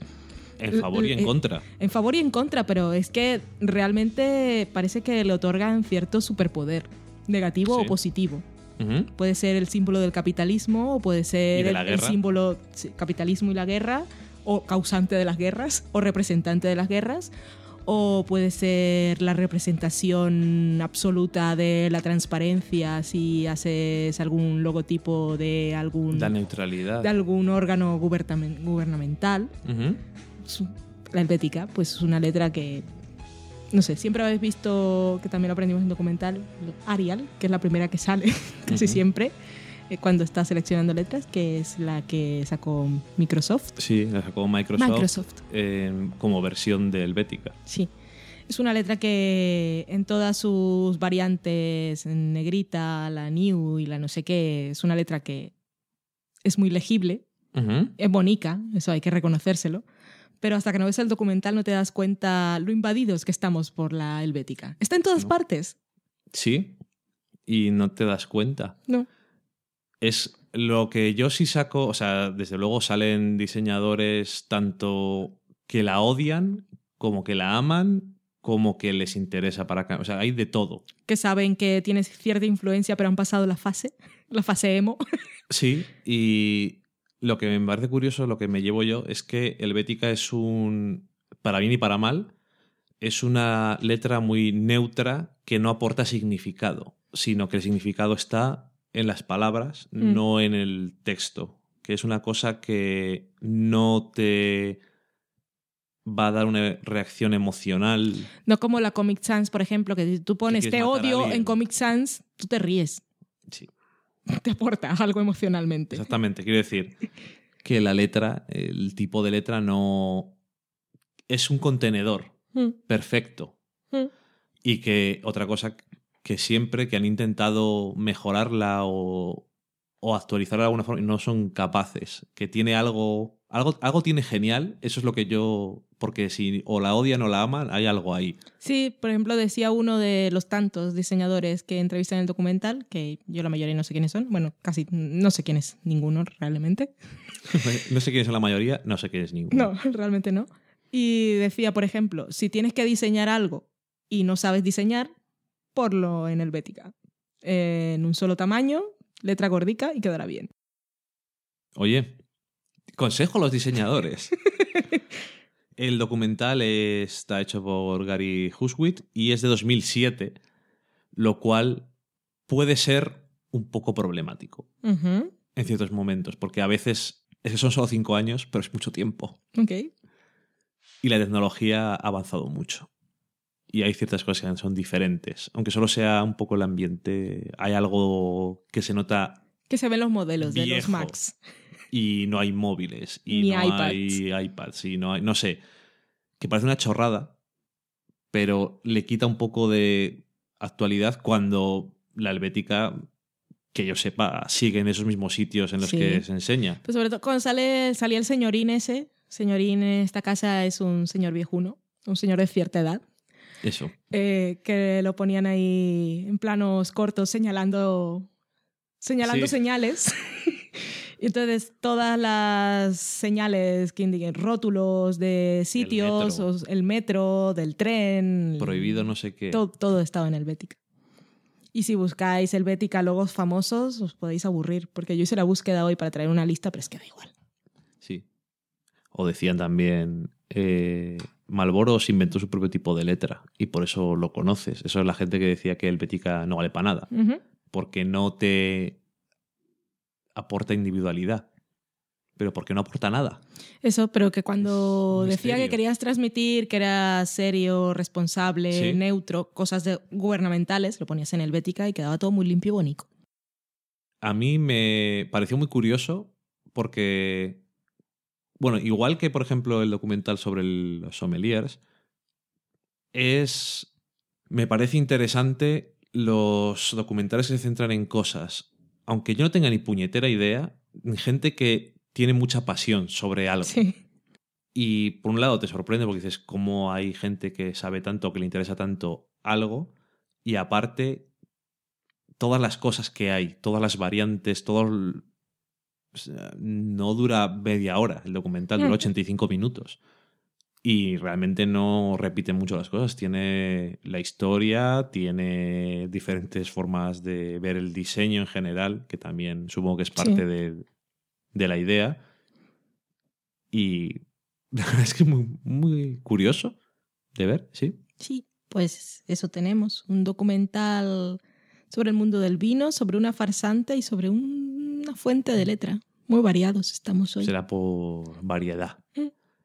En fin, pues dicho eso, y ya que hablamos de variedad, pues nos vamos a la cocina.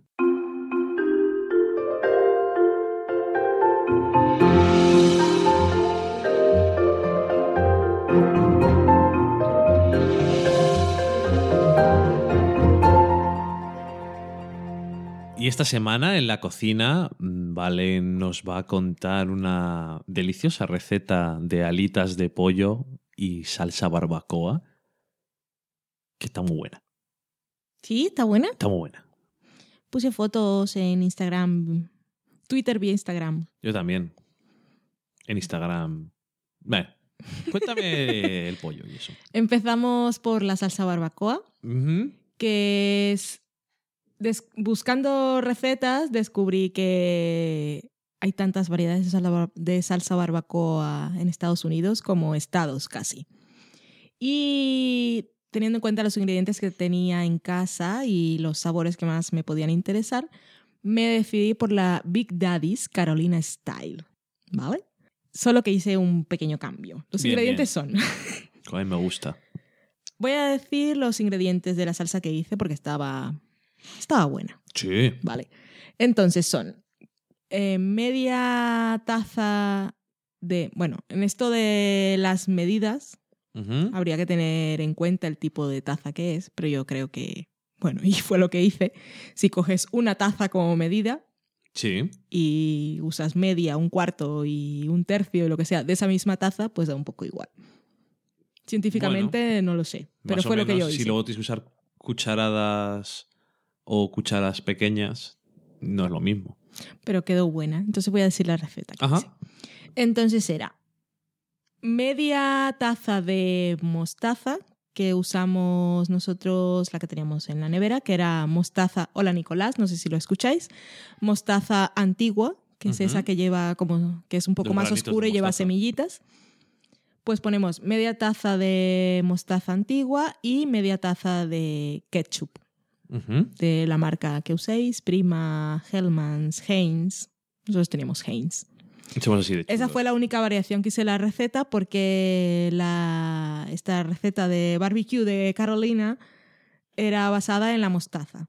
Entonces yo cambié la mm, taza entera de mostaza por media de mostaza y media de ketchup. Yo creo que mejor y es como una salsa barbacoa más tradicional o más lo que nosotros entendemos por salsa barbacoa. Sobre todo el color. Sobre todo el color, pero en general, porque, no sé, yo siempre tengo una base de tomate o ketchup Sí. en la salsa barbacoa. Entonces, media de mostaza, media de ketchup, una taza entera de azúcar moreno, tres cuartos de taza de vinagre de sidra, que yo no tenía en casa y usé el vinagre que tenía, que en este caso era de vino tinto. Podéis usar el que queráis y si queréis ir al súper y hacerla tal cual, es vinagre de sidra de manzana. Un cuarto de taza de agua que yo cambié por un cuarto de taza de cerveza de una lata que nos había quedado medio llena de la noche anterior. Dos cucharaditas de pimienta negra, media cucharadita de salsa de soja, dos cucharadas de mantequilla y una cucharada de humo líquido. Socorro. ¿Qué es eso de humo líquido, Valen? Humo líquido es una cosa que yo había visto alguna vez en una tienda de productos latinos, que efectivamente era eso, humo líquido. Y compramos el otro día. Lo compramos el otro día, que estuvimos en Barcelona y os contaremos en la sobremesa, que es el motivo por el que hemos estado ausentes. Y en la boquería de Barcelona pasamos por una de estas paraditas del mercado que vendían cosas latinas y yo a ver si tienen el humo líquido. Lo tenían allí. Y es para darle el toque ahumado, que podéis reemplazarlo con pimentón dulce de la Vera, que también le puede dar el toque ahumado, que también le puse un poquito, por cierto. Que el toque ahumado no sé si vino del humo líquido o del pimentón de la Vera. Ahí lo tenéis. Y esto que hacéis, mezcláis todos los ingredientes menos la salsa de soja, la mantequilla y el humo líquido o la paprika o pimentón dulce durante 30 minutos en una sartén a fuego mm, bajo, realmente. Ujú. 30 minutos. Pasados esos 30 minutos añadís la salsa de soja, la mantequilla y la paprika o el humo líquido y tenéis ahí al fuego removiendo constantemente durante 10 minutos más. Dejáis reposar y ya tenéis la salsa preparada y ahora vamos a preparar las alitas de pollo que las compráis, que ya venden alitas de pollo. Si las compráis enteras, que no las compráis en una pollería en el mercado, posiblemente tenga tres partes que reconoceréis, que son las dos partes que os coméis y una tercera parte que es un huesito más delgado. Ese lo cortáis. La punta del ala. Sí, la punta del ala y la podéis reservar para hacer un caldo o lo que queráis. Entonces, esas las dos partes restantes las, las separáis y ya tenemos eso. ¿Y qué hacemos? Pues tenemos aceite de oliva o aceite vegetal, lo que tengáis en casa, unas cuatro cucharadas de aceite, una cucharada de sal y media cucharada de pimienta negra, molida al momento, si podéis. Y si no, en polvo. Eso lo mezcláis bien y lo que hay que hacer es mojar cada porción, cada partecita del ala, la vais mojando y la ponemos en el horno que tiene que estar previamente calentado a 200 grados centígrados. Sabéis que generalmente los hornos, tal como yo los conozco, vienen con una parrilla y con una bandeja. La bandeja del horno la forramos con papel aluminio, papel de plata o papel albal, como se conoce en España por su marca genérica comercial. Y la ponemos en la parte más baja del horno porque va a servir de recipiente para recibir toda la grasa que salga de la parrilla, que es donde pondremos las alitas, que mojaremos en esta mezcla de aceite, sal y pimienta que hemos mezclado previamente. Mezclamos cada. mojamos cada parte del ala en esta mezcla y la vamos poniendo en la parrilla que quede más o menos separada. Y la dejamos en ese horno que ha estado precalentado a 200 grados centígrados durante 45-50 minutos. Ya veréis que se va poniendo dorado. La gracia de estas alitas es que no son fritas, igualmente son crujientes, por lo cual Más sano. hemos de suponer que es más sano y lo disfrutamos un poco más. Pero la verdad es que quedan muy crujientes. Esto lo podéis preparar tal como yo lo hice, con antelación. Preparáis las alitas y luego lo que haremos una vez ya estén doradas y crujientes es mojarlas con un pincel y si no tenéis un pincel pues lo pasáis por la salsa barbacoa un poquito y la ponéis nuevamente sobre la, rejilla o parrilla que caigan los líquidos que sobran sobre la bandeja del horno. Ese horno tendrá que estar calentado a 220 grados centígrados y ahí lo dejamos unos 8 o 10 minutos que se calienten. Y ya está. Lo servís tal cual, con un poco más de salsa, porque una vez que mordéis, pues queda un trocito sin, y si queréis podéis mojar más. Mm. Nosotros en ese caso hicimos también boniato o sweet potatoes que llaman en Estados Unidos, que teníamos en casa. Y también los hicimos al horno, que no eran fritos. Y para hacerlos al horno y que queden más o menos crujientes, que no estaban del todo crujientes, pero estaban buenos, es un boniato que suele ser, suele ser largo, lo cortáis por la mitad, cortáis las puntas que son más delgadas, lo peláis y luego cortáis en rodajas de menos de un dedo de ancho y está en palitos. Lo mojáis, un, eh, eh, rociáis un poco de aceite, sal y pimienta y se pone en la bandeja del horno, en este caso, no en la rejilla.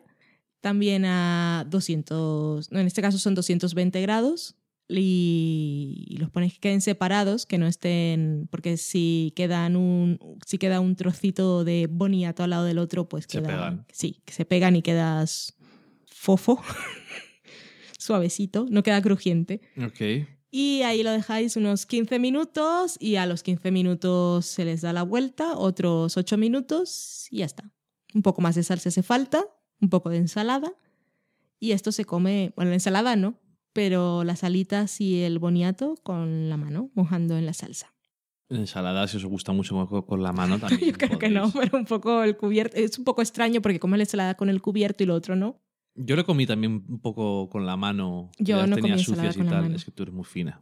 Yo soy como un animalico. Pues está rico, es barato, es fácil, se puede preparar con antelación Sí, y está bueno. Y es Sí. eso que llaman comfort food. sí. Si os gusta el pollo, es mucho mejor que la pechuga. De pechuga, ese, ese gran corte de pollo. Y la Tan- salsa, la salsa queda con ese toque ahumado, ya sea por el humo líquido o por el pimentón dulce de la vera. Está buena. También la podéis usar, como ha hecho Dani, para cualquier otra cosa posteriormente. Sobra. Con las medidas que he dado, sobra. Sí, eso era el añadido para darle un toquecito a la salsa de la pasta que comimos el lunes. Muy bien. Ya sabes que a mí me gusta hacer cosas extrañas con las salsas. Y dicho eso, pues vamos a poneros una promito, la promo de Carmenian Dallas, el podcast que ha hecho nuestra escuchante Carmen, junto con Miguel Vesta y además su hermano, y que lo apoyamos fuertemente. Está muy entretenido. Sí, ahora volvemos. ¿Qué va a tomar hoy, Carmenia? Mm, póngame un smoothie y una ensalada de tomate, que hoy me siento millonaria. Silencio. En este salón solo se pide filete de búfalo y whisky. Carmenia, en Dallas estos podcasters son los que mandan, tenga cuidado. Ah, bueno, es que yo vengo aquí con mis costumbres de forastera, pero tendré que aprenderlas de este país de locos. No puedo más. Todo el mundo habla de ella. La veo por todos los bares, en el Facebook, Evox, iTunes. Mire, la retaré a un duelo. Dígame cómo puedo localizarla. ¿Un reto? Acepto, me encantan los retos. A Carmenia en Dallas la encontrarás en la posada carmenia.es. Tenga cuidado con lo que dice, señorita. Los oyentes de este podcast son muy peligrosos, seguro que la siguen. no tengo miedo, si quieren seguirme que lo hagan en arroba Carmenia Podcast.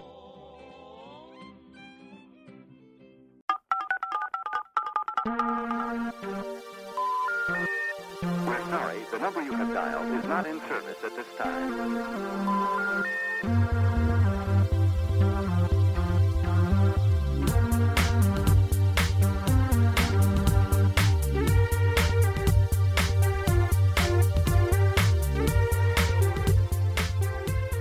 Pues ya estamos en la sobremesa.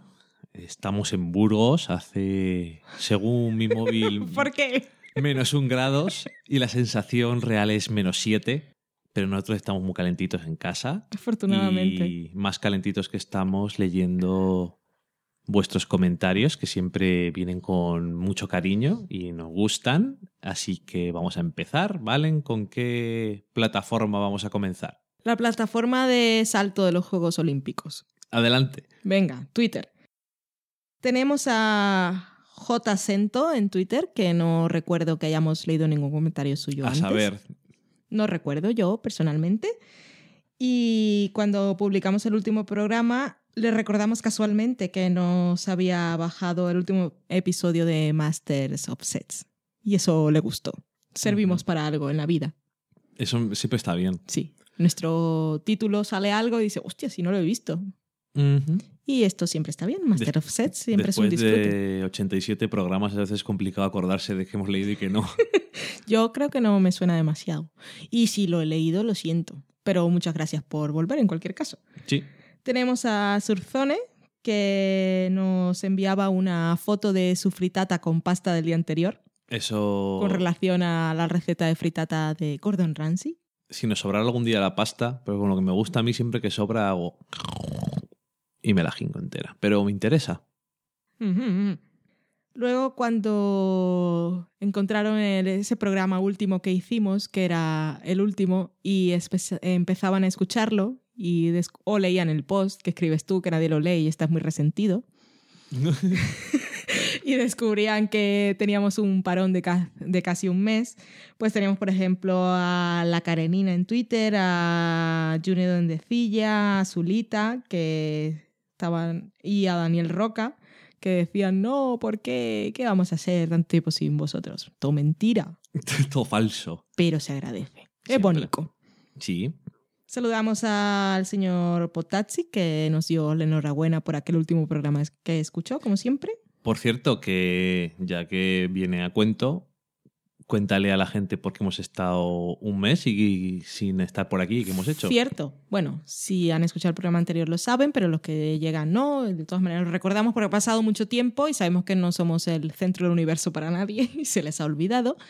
Estuvimos pues varias semanas de pausa porque vino a visitarnos a Burgos, España, mi hermana Sara, desde Barranquilla, Colombia.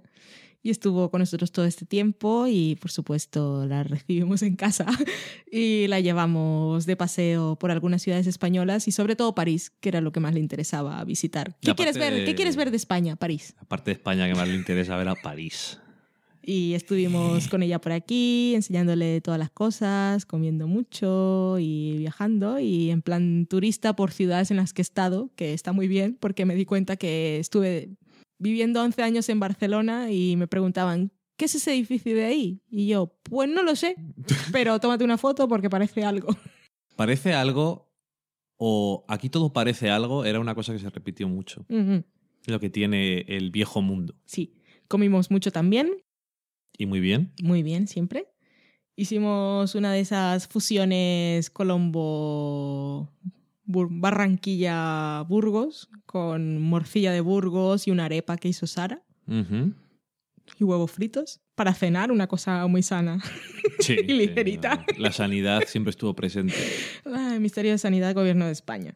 Bueno, lo pasamos muy bien, hicimos muchas cosas. Por ejemplo, estuvimos una cosa, los que nos sigáis por Twitter, bueno, yo no envío muchas cosas de Instagram, de Instagram a Twitter, solo envié una. Pero si nos seguís en Instagram, poníamos muchas cosas. Sin embargo, hicimos algo que a mí me gustó mucho, que no quedó constancia de ello, que fue llegar a París, registrarnos en el hotel, subir y dejar las cosas, salir del hotel, ver la calle del frente, comprar sushi para llevar, coger el metro, irnos a Trocadero, frente a la Torre Eiffel, y comer allí con el frío que nos hizo un frío horroroso, pero no llovió.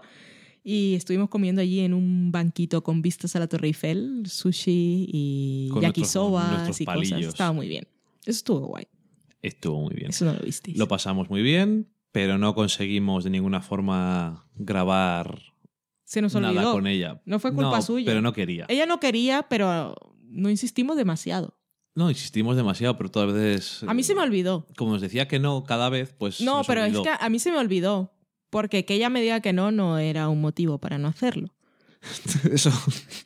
Lo cual también fue un tema muy. Pero mi hermana tuvo un tic nervioso esas vacaciones, que era cada palabra que decíamos, los que vivís en España conoceréis furor, que era eso, que dices una palabra y tienes que decir una canción que contenga esa palabra en su letra. Y ella, cuando estábamos hablando, cualquier palabra le recordaba una canción que yo, Dani no, pero yo podía conocer o no. Yo no. Y a mí eso me, me descolocó bastante. Todo culpa suya. Todo culpa suya. Pero que lo pasó muy bien y os envía saludos. Supongo que si la hubiésemos sentado a la mesa ella hubiese grabado algo, nos habría insultado seguramente, pero habría dicho que estábamos locos, que es la impresión normal que se puede llevar en nuestra casa. Sí, y eso, y que dijo que la ibais a odiar, porque era la razón por la que no grabábamos. Qué dramática. Bueno, continuamos con Twitter entonces. Tenemos a guion bajo, azulita guion bajo, que es Olga, ¿eh? en Twitter y nos decía que nos, echaba, nos echaría de menos y nos ponía una foto de los panellets que había hecho este año, que en programas anteriores os hemos contado qué es, que es un dulce tradicional que se prepara en Cataluña, aunque yo aquí en Burgos en las pastelerías he visto alguno parecido. Si al final. Tiene piñones y es una base así un poco de patata o no, que ya nos corrigieron, pero ahora no me acuerdo. Y están muy buenos y son de la época de octubre, noviembre, día de todos los santos. Eso. Igual que los buñuelos y esas cosas. Daniel Roca, escuchando el, el último programa que habíamos grabado, decía que le parecía, por lo que decíamos, que Masters era más su serie que Mad Men. Ok. Por lo que decimos, pues si le suena, seguramente. No. Yo la recomiendo igualmente. Son, son diferentes. Es la misma época, pero quieren contar cosas muy diferentes y Sí. las dos lo consiguen a su manera. No tiene nada que ver. Regla Carmona decía que era muy fan del Suegra Diabólica mío, que alguno o alguna opinará, tan abiertamente, opinará seguro eso de ella. Que tiene, Regla Carmona es la que tenía la hija que nos decía que cuando era pequeña le había gustado mucho 2001. Y luego se hizo astrofísica. que ahora no sé si me equivocaré, ella me perdonará si me equivoco, pero creo que leí durante estos días de pausa que había celebrado aniversario. Si es así, la felicito y si no, pues son buenos deseos igualmente. igualmente Sí, por su viaje a Nueva York. Eso sí. Que nos mandó fotos eh, para darnos envidia. sí. La odiamos un poco con mucho cariño, como siempre. Pero odiándola. Por supuesto. Paco Navas decía que se había enganchado últimamente a nuestro podcast, que le había gustado y lo recomendaba para aquellos a los que les interesaban las series. Pues muchas gracias. Y Ainhop, que es Aino, bueno, Ainhoa PG, que es Ainhop en Twitter, decía que encima éramos buena gente. Que justo en ese momento cuando él nos decía eso, yo estaba hablando con ella a título personal de alguna otra cosa. Del pelo de Timothy Olyphant igual. Puede ser. Un tema muy recurrente. Ramiro Hernández, que es Ramiro H. Blanco en Twitter, se metía también en la conversación con Ainhop y Paco Navas y decía que, bueno, que era un merecido descanso por una buena causa hasta dentro de un mes y que si éramos buena gente y que cada semana los dejábamos sentarnos, los dejábamos sentarse en nuestro sofá virtual. Mari Margolis en Twitter decía que tenía ganas de saber nuestra opinión de The Good Wife y que por la música que habíamos puesto en el último episodio para como entradilla para la sección, la cual había sorprendido mucho, se había quedado enganchada en bucle, que era eh, una canción de José González, Que yo tengo que reconocer que puse totalmente random buscando canciones de la banda sonora de The Good Wife y el título y la música me parecieron adecuadas Bueno, y la puse. Y bueno, muy efectiva. eso que, no sé, cualquier sentimiento, sensación positiva siempre está bien. Ujú. Junen de Silla decía que había visto Drinking Buddies gracias a nuestra recomendación y que le había encantado. Y nos enviaba una cerveza virtual. Nos de agradecimiento. mucho. Pues salud, que se dice. Mario G-91 nos decía que había sido nuestro podcast su descubrimiento y que ya no podía dejar de escucharnos, que gracias por hacer los viajes en metro más a menos. Durante, si acaba de descubrirnos, pues supongo que tendría cosas ahí en la retaguardia y que, bueno, no sé, aprovecho para decir que si algunos de los recién llegados habéis sentido, habéis tenido algún momento necesidad de escuchar algo porque otros podcasts no publicaban o por lo que sea y habéis escuchado programas pasados, si alguien ha escuchado un mensaje de esos que damos siempre para los que vienen del futuro, que nos lo digan, que me hace ilusión. Vale. Aranchapa con T-X-A-P-A nos decía que le gustaba mucho el podcast y que se reía mucho con nosotros, que somos comedia involuntaria, parece ser. Como y también vida. nos decía, aparte damos una de cal y una de arena, que nunca he sabido cuál es la cal y cuál es la arena, pero es eso que se dice. vale. Nos decía que estaría bien que pudiésemos decir cuándo estamos con spoilers, en qué minuto empieza y en qué minuto acaba, porque si va en el bus no puede mirar el blog. Entonces, ahora aprovechando aquí en directo, una cosa que habíamos pensado antes y que esperamos que esté implementada desde este programa, es en esa portada que sale, debe salir en, asumo, en todos los Sí. reproductores de MP3 del disco, en este caso del Lo- podcast. Todos los que tengan pantalla que tiene imagen, claro. Ese Claro, no cualquier, cualquier hacer. persona moderna. Bueno, pero tú tienes un reproductor de MP3 que no tiene imagen. Porque lo he buscado pequeñito, pero si lo usas en el móvil sale siempre. A lo que voy es que no podemos decir cuando empieza el programa de tal tal hay porque es que no Bueno, podemos. cuando estamos grabando no sabemos, no, nosotros no nos cronometramos ni llevamos un guion Ojalá. rígido. Entonces, nunca sabemos cuándo acaban ni cuándo empiezan las cosas, lo sabemos cuando está el programa montado. Con esto que queremos decir, que una vez montado, lo único que podemos hacer es en las etiquetas del podcast, que es decir, la, bueno, toda la información que sale en los reproductores de MP3, MP4, que sean, que tengan alguna imagen en color, Sí. en la portada, que es el logo del sofá a la cocina, que ha sido siempre igual, lo que haremos es poner un texto en el que digan las series que van o películas que tengan spoilers, el minuto en el que empiezan y en el que acaban. Con lo cual, si vais en el autobús o lo que sea, podéis mirar un poco pues, lo, que, lo que saldrá como previsualización del podcast y ahí dirá dónde hay spoilers o no. Y en los reproductores en los que se pueden ver la información del MP3 sale todos los tiempos con todas Sí. los si hay spoilers o no. Ahora, para que sea más fácil, lo haremos así. Lo que no haremos es, sabemos que algunos podcasts lo hacen, los que son en iTunes pueden saltar de capítulo a capítulo, pero como es solo restringido para usuarios de iTunes, pues nosotros en este momento no nos es demasiado... Y hay que subir dos veces el programa y pagamos nosotros Exactamente. el hosting. Así que Bueno, pero que eso, que siempre que nos digáis algo que podemos intentar solucionar, lo haremos y esta es la forma que hemos encontrado ahora. Ya nos diréis si es útil o no. Paco Navas nos, nos decía a nosotros y a otro grupo de personas que él sigue con el team Hello Ladies y eso que el quinto no le, no le había gustado mucho y que nosotros lo habíamos crujido. Que solo vimos el primero y no nos interesó demasiado. Él eh, hasta ese momento nos dijo que le seguía interesando y Daniel Roca lo ha terminado y dijo que le gustaba. de hecho nos dijo que la siguiéramos viendo, pero vaya, el piloto no nos dejaba nada de ganas. Igual pillo algún día que tenga tiempo o no. Igual o no pillo algún día que tenga tiempo, sería la frase correcta. Algún episodio así por la mitad, a ver que si ha mejorado o no. A mí de primeras no me interesaba demasiado, pero muchas gracias, que siempre queremos vuestras opiniones. Aranchapa en Twitter nos decía que entre el podcast Cosas del IN de Noah y Lorena y nosotros le íbamos a hacer recuperar The Good Wife, que la tenía abandonada. Sí, Nos parece muy bien, no. siempre.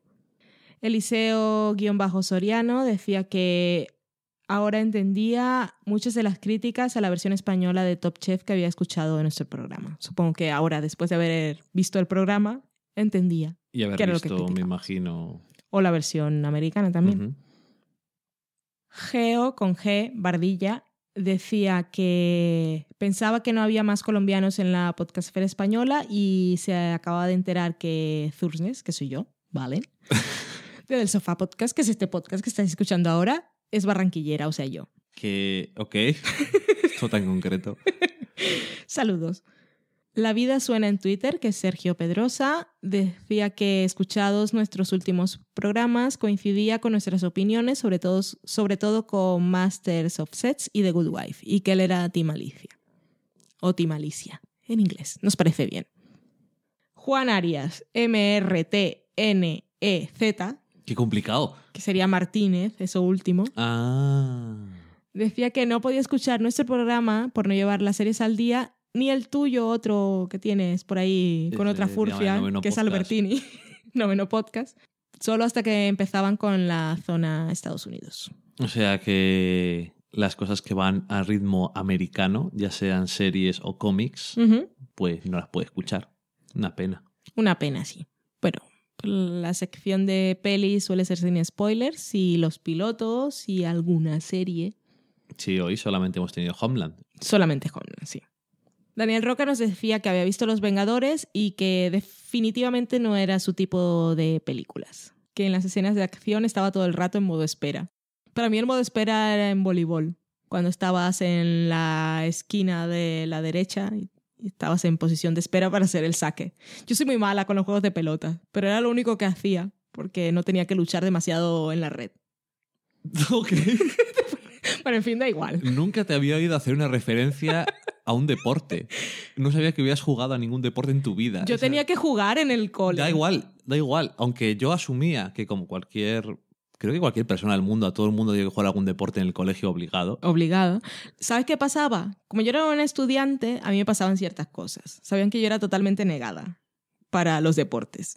Entonces me veían. Al principio tenía que hacerlo. Decían, pobre, le tiene miedo a las pelotas, cierra los ojos, esto es absurdo. Esto- Entonces sí. siempre, siempre me ponían a aprender las reglas y ser árbitro. O llevar las cuentas y esas cosas. Esa fue mi vida en el colegio. ¿Cuánto vamos, Valen? Sí, me estoy imaginando a alguien que salta y le da fuerte al bote de voleibol por encima de la red y te va hacia ti y tú cierras los ojos y dices, "Nah, esto no es para mí. Exactamente. Eh, Alex, con S, que es Bulls, con doble L y Z, en Twitter, nos recomendaba un especial sobre Louis en óxido nitroso que yo creo que tú escuchaste. Yo lo he visto. Bueno, sí, claro, era un programa de tele. Es un programa de Canal Plus que hace Raúl Cimas, el señor que conocimos en Muchachada Nui. ¿Cuál de todos era? El aparejador. Ah, ok. Aparejador. Ok. Me lo montó con el cuadricartón.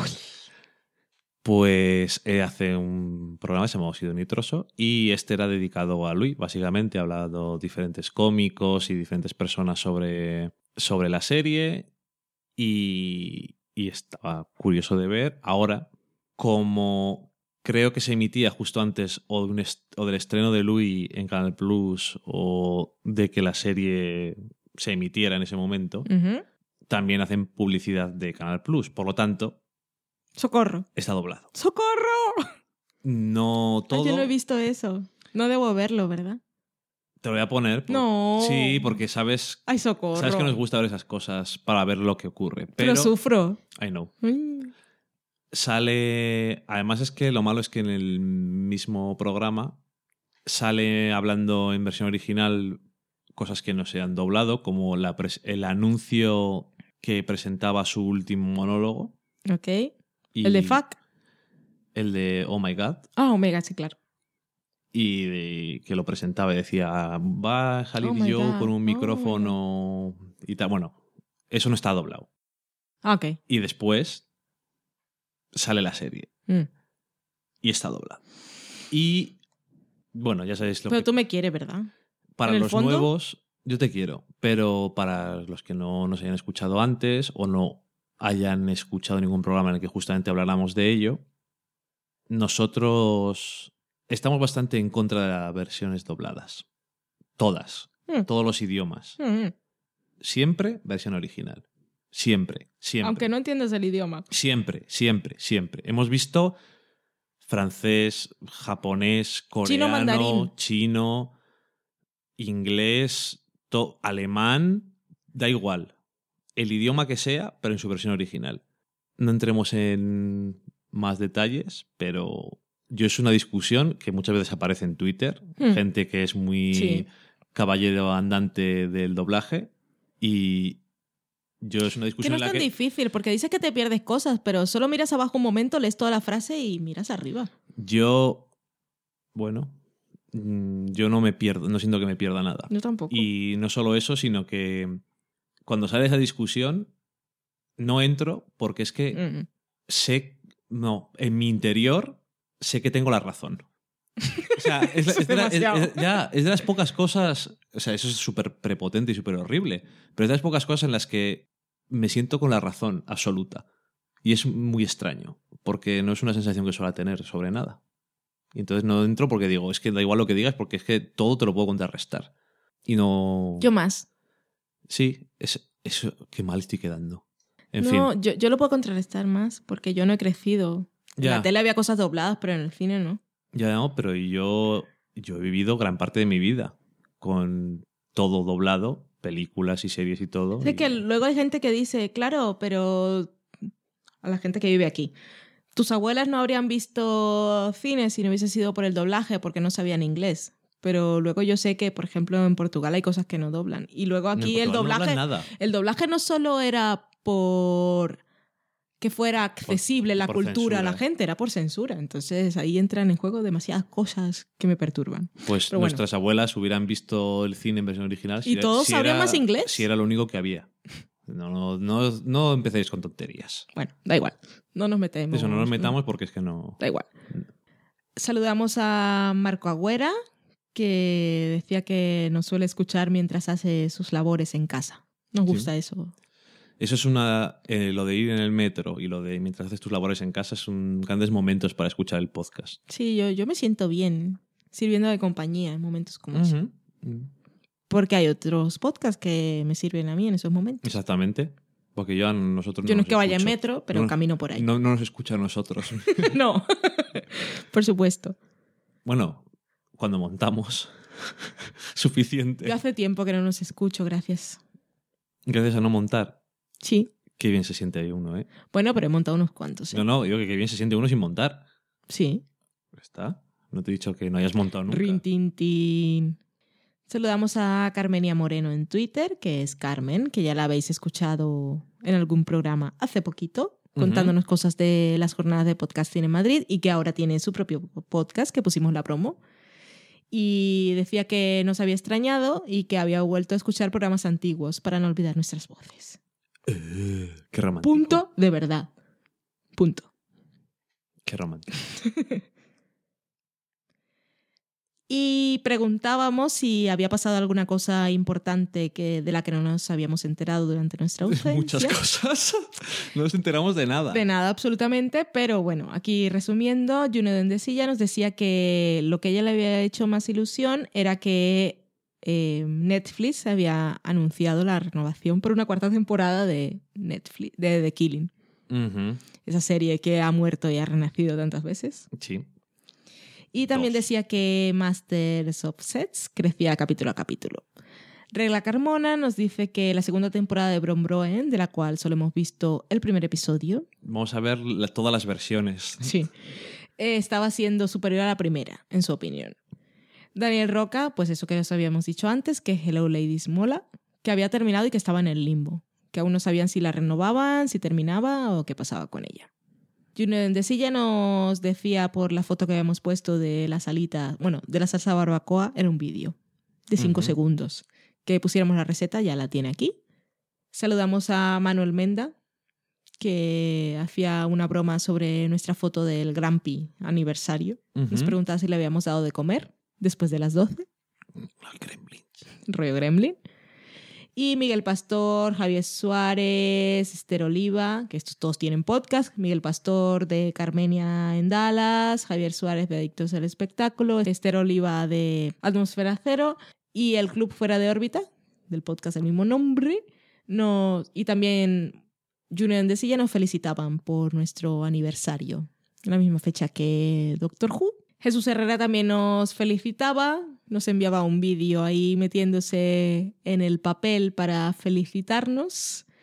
Y de esto ya os hablaremos luego porque pondremos un audio comentario que también nos ha enviado. Es el cliffhanger del episodio del sofá a la cocina. Y por último tenemos a Daniel Mainé, que es Última Te Dam en Twitter, que gracias a una recomendación de Dani Serrano, la O con un cero, nos había descubierto y compraba por nuestro contenido series, pelis y cocina. Fijaos si os enteramos de poco que había un asesino loco Cierto. dando vueltas por París nosotros, mientras nosotros estábamos en París y no nos habíamos enterado en ningún momento. Nope. Pero bueno, en fin. Vivimos en nuestro mundo. Burbuja seriéfila. Odio el término burbuja seriéfila. ¿Eso qué es? Eso lo dicen ahora. Hay una burbuja seriéfila. Las series ya no son tan buenas como antes. Ah, Están- vemos se- muchas series. Es que no sé, yo, si yo no, yo no estoy invirtiendo. Invierto mi tiempo, sí, invierto en personajes, pero no sé, tampoco es como que vaya a quedar hipotecada para toda la vida, lo puedo superar, ¿sabes? Va a estallar la burbuja seriéfila y va a entrar la crisis. Mm. Yo que está. Yo auguro que de aquí a un par de años va a haber crisis. Seriéfila, claramente. En fin, eh, que no solamente tenemos Twitter, Socorro. sino que tenemos otros sitios en los que nos han dejado comentarios. Cuéntame alguna más. Tenemos un mensaje en el blog, en el último programa de Miriam, que estaba preocupada por nuestra ausencia y silencio. ¿Ha pasado algo? Lo agradecemos mucho, me parece Sí. muy bonito. Mí también. Y eso que estaba diciendo, hace mucho que no publicáis, ¿dónde estáis? ¿Estáis bien? Pues eso. Eso, que no se preocupen, siempre que piense eso no tiene más que entrar en quiénes somos, ver nuestros twitters y ver que estamos vivos. Sí, o enviarnos un email. Está bien. Sí. Pero muchas gracias. Saludos a Miriam.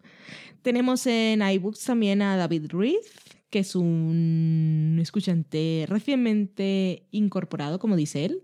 Y Recientemente. recientemente, recientemente incorporado. Y dice que somos una de sus suscripciones de cabecera. Que somos amenos, didácticos y... Ay, se me da cosa leer estas cosas. Pero bueno, que le caemos muy bien. Nos dice que sigamos así. Y... Eso lo decía en el penúltimo programa. Y luego al escuchar el último o leer el post, que es lo que a ti te tiene resentido de la vida porque la gente no lo lee, bueno, al enterarse que estábamos en pausa, decía que perdonaba nuestra ausencia y que así esperaba la próxima entrega con más ansia. Esperamos que no se haya perdido en el ciberespacio durante nuestra pausa, A mí lo que me gusta es lo de didácticos. Es una cosa que nunca me he considerado. ¿no? No, Pero tiene así como alma de profe, ¿no? a mí no me gusta. Pero lo Ahora haces bien. que me gano la vida explicando cosas a gente. Eso. ¿Dónde? En Atapuerca, en los yacimientos. ¿Qué es eso? Yacimientos de Atapuerca donde hay especies de homínidos muy antiguas de hace más de un millón de años. Huesicos viejos. Huesicos. hay huesicos y piedras. Hay huesicos y piedras. Eso, piedras, sobre todo. Y luego Lo- también... Lo haces muy bien. Sí. Después de dos años te vi. y lo haces bien. Tengo que decirlo. Tenemos también en Facebook un mensaje de Jesús Herrera, viejo amigo de la casa. Así desde el principio ha estado allí. Lo conocimos cuando estuvimos en Madrid. Desvirtualizado, sí. Sí. Y nos dejaba un mensaje y luego tenemos un regalico al final, que es el cliffhanger de la temporada. Pues bueno, nos decía que en nuestra ausencia nuestras series favoritas seguían progresando adecuadamente. Que en Homeland parecía que empezaban a encajar todas las piezas, aunque la temporada, la trama estaba siendo muy lenta. Y que decía que Damian Lewis debía estar arruinado si cobraba por episodio. Tú tenías algo que decir al respecto. Sí, que no se preocupe por la salud económica de Emen Luis, porque... Por su pelo tampoco, porque se lo ha rapado por gusto. Exactamente. Porque si te das cuenta, salen los créditos de los episodios, aunque no salga, lo que quiere decir que está cobrando, y además es productor ejecutivo, lo que quiere decir que está cobrando doblemente. No te apures, que no se va a morir de hambre, Aunque lo parezca, aunque, lo, aunque lo parezca. en su personaje. Ah, por cierto, que por si acaso tenéis dudas, mientras no estábamos grabando podcast, no hemos dejado de ver en ningún momento Homeland, porque le gustaba a tu hermana. Sí, la única serie que sigue al día en la vida. Eso y La Voz, Colombia. Curioso.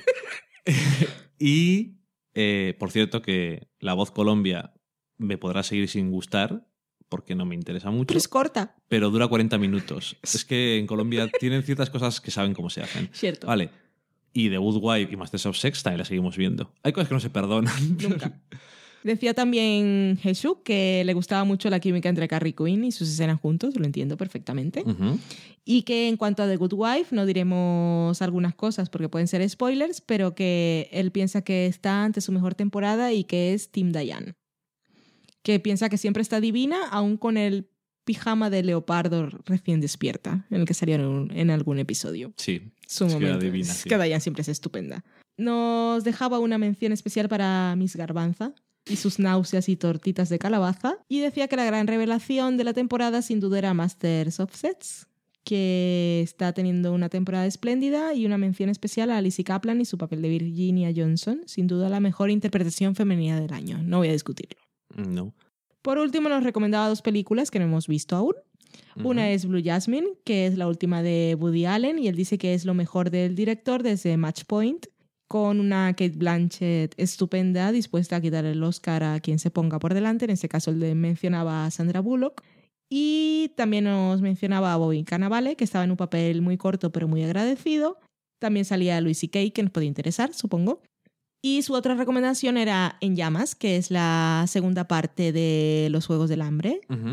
Y dice que habitualmente lo- lo- los blockbusters son películas que no brillan por su calidad, pero que esta sí lo hace.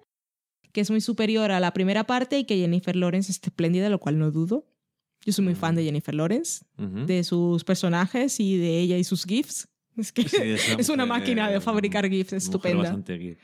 La primera peli no nos disgustó, pero todo el mundo está diciendo que esta segunda parte estaba bastante más conseguida y que era más fiel al libro, por cierto. Que eso es una cosa que a mí me da un poco igual porque no Sí, los he pero leído. que casualmente. Mm. Por lo tanto, a lo mejor si la primera sido Que más yo fiel- quiero que tú veas. Yo. Que yo quiero que tú veas el juego de Ender, porque tú lo has leído, yo no. Y como yo no lo he leído y me daba bastante igual, he escuchado un par de. o tres de podcasts que hablan sobre el full spoilers. Y he visto gente que todos, los, todos estos podcasts han leído el libro y han visto la película. Y aún así, he visto gente que, aún leyendo los libros, la defiende y leyendo los libros están súper ofendidos. Y me gustaría saber qué piensas. Vale. No voy a decir lo mismo sobre el Gran Gatsby. No, es que yo no voy a ver el Gran Gatsby. Es que es demasiado dorado, no puedo. no puedo, no puedo, no puedo. Me gusta demasiado. Bueno, pues con eso hemos terminado los mensajes que nos habéis mandado, exceptuando una cosa que nos hace mucha ilusión y no nos mandáis casi. Demasiada. Jesús Herrera ya nos ha mandado antes. Sí. Y esta vez nos ha mandado una felicitación por el segundo aniversario. Es que me está entrando la risa porque. Yo no que- tengo palabras, o sea, es demasiado grande, soy demasiado fan, le ha quedado demasiado bien. es que es que aún eh, él dice que se ha bebido algunas copas para hacerlo y que ha estado practicando, se ha puesto, un- nos mandó el vídeo de Marilyn cantando al señor presidente. el Happy Birthday, pero es que lo, ha- lo hace muy bien. Yo soy muy fan. Sí, Tenéis que ser fan de Jesús Herrera. Sí. Y. para, para mandar eso, grabar eso y mandárselo a alguien. Yo, sí, no, yo no te lo haría ni a ti. Bravo, bravo. No puedo más que quitarme el sombrero que no tengo puesto. Nunca tendrás. No, probablemente no. En fin, que os dejamos con esa felicitación y nos despedimos hasta la semana que viene. Muchas gracias a todos por eh, llegar hasta aquí y muchas gracias a todos también por habernos echado de menos. Y nada más. Hasta la semana que viene. Besito a todos. Adiós. Hola, ¿qué tal? Valen, Dani, Nico. Nada, el motivo de mi audiocomentario es para felicitaros por el segundo aniversario del podcast. Espero que se cumplan muchos aniversarios más. Eso será señal de que seguís haciendo un podcast estupendo y nosotros seguimos aquí escuchándolo. Y nada, os he echado mucho de menos en vuestra ausencia, pero el parón parece que lo merecía. Nunca viene una hermana desde el otro lado del mundo para, para veros. Y lo prometido es deuda. Esta mañana os prometí por Twitter una felicitación y ahí va. Pidiendo perdón de antemano a todos los oyentes. Happy birthday to you. Happy birthday to you. Happy birthday del sofá a la cocina. Happy birthday to you.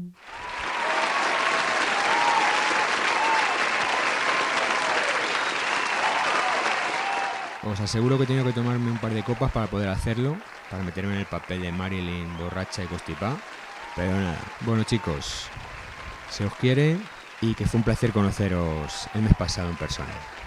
Hasta la próxima.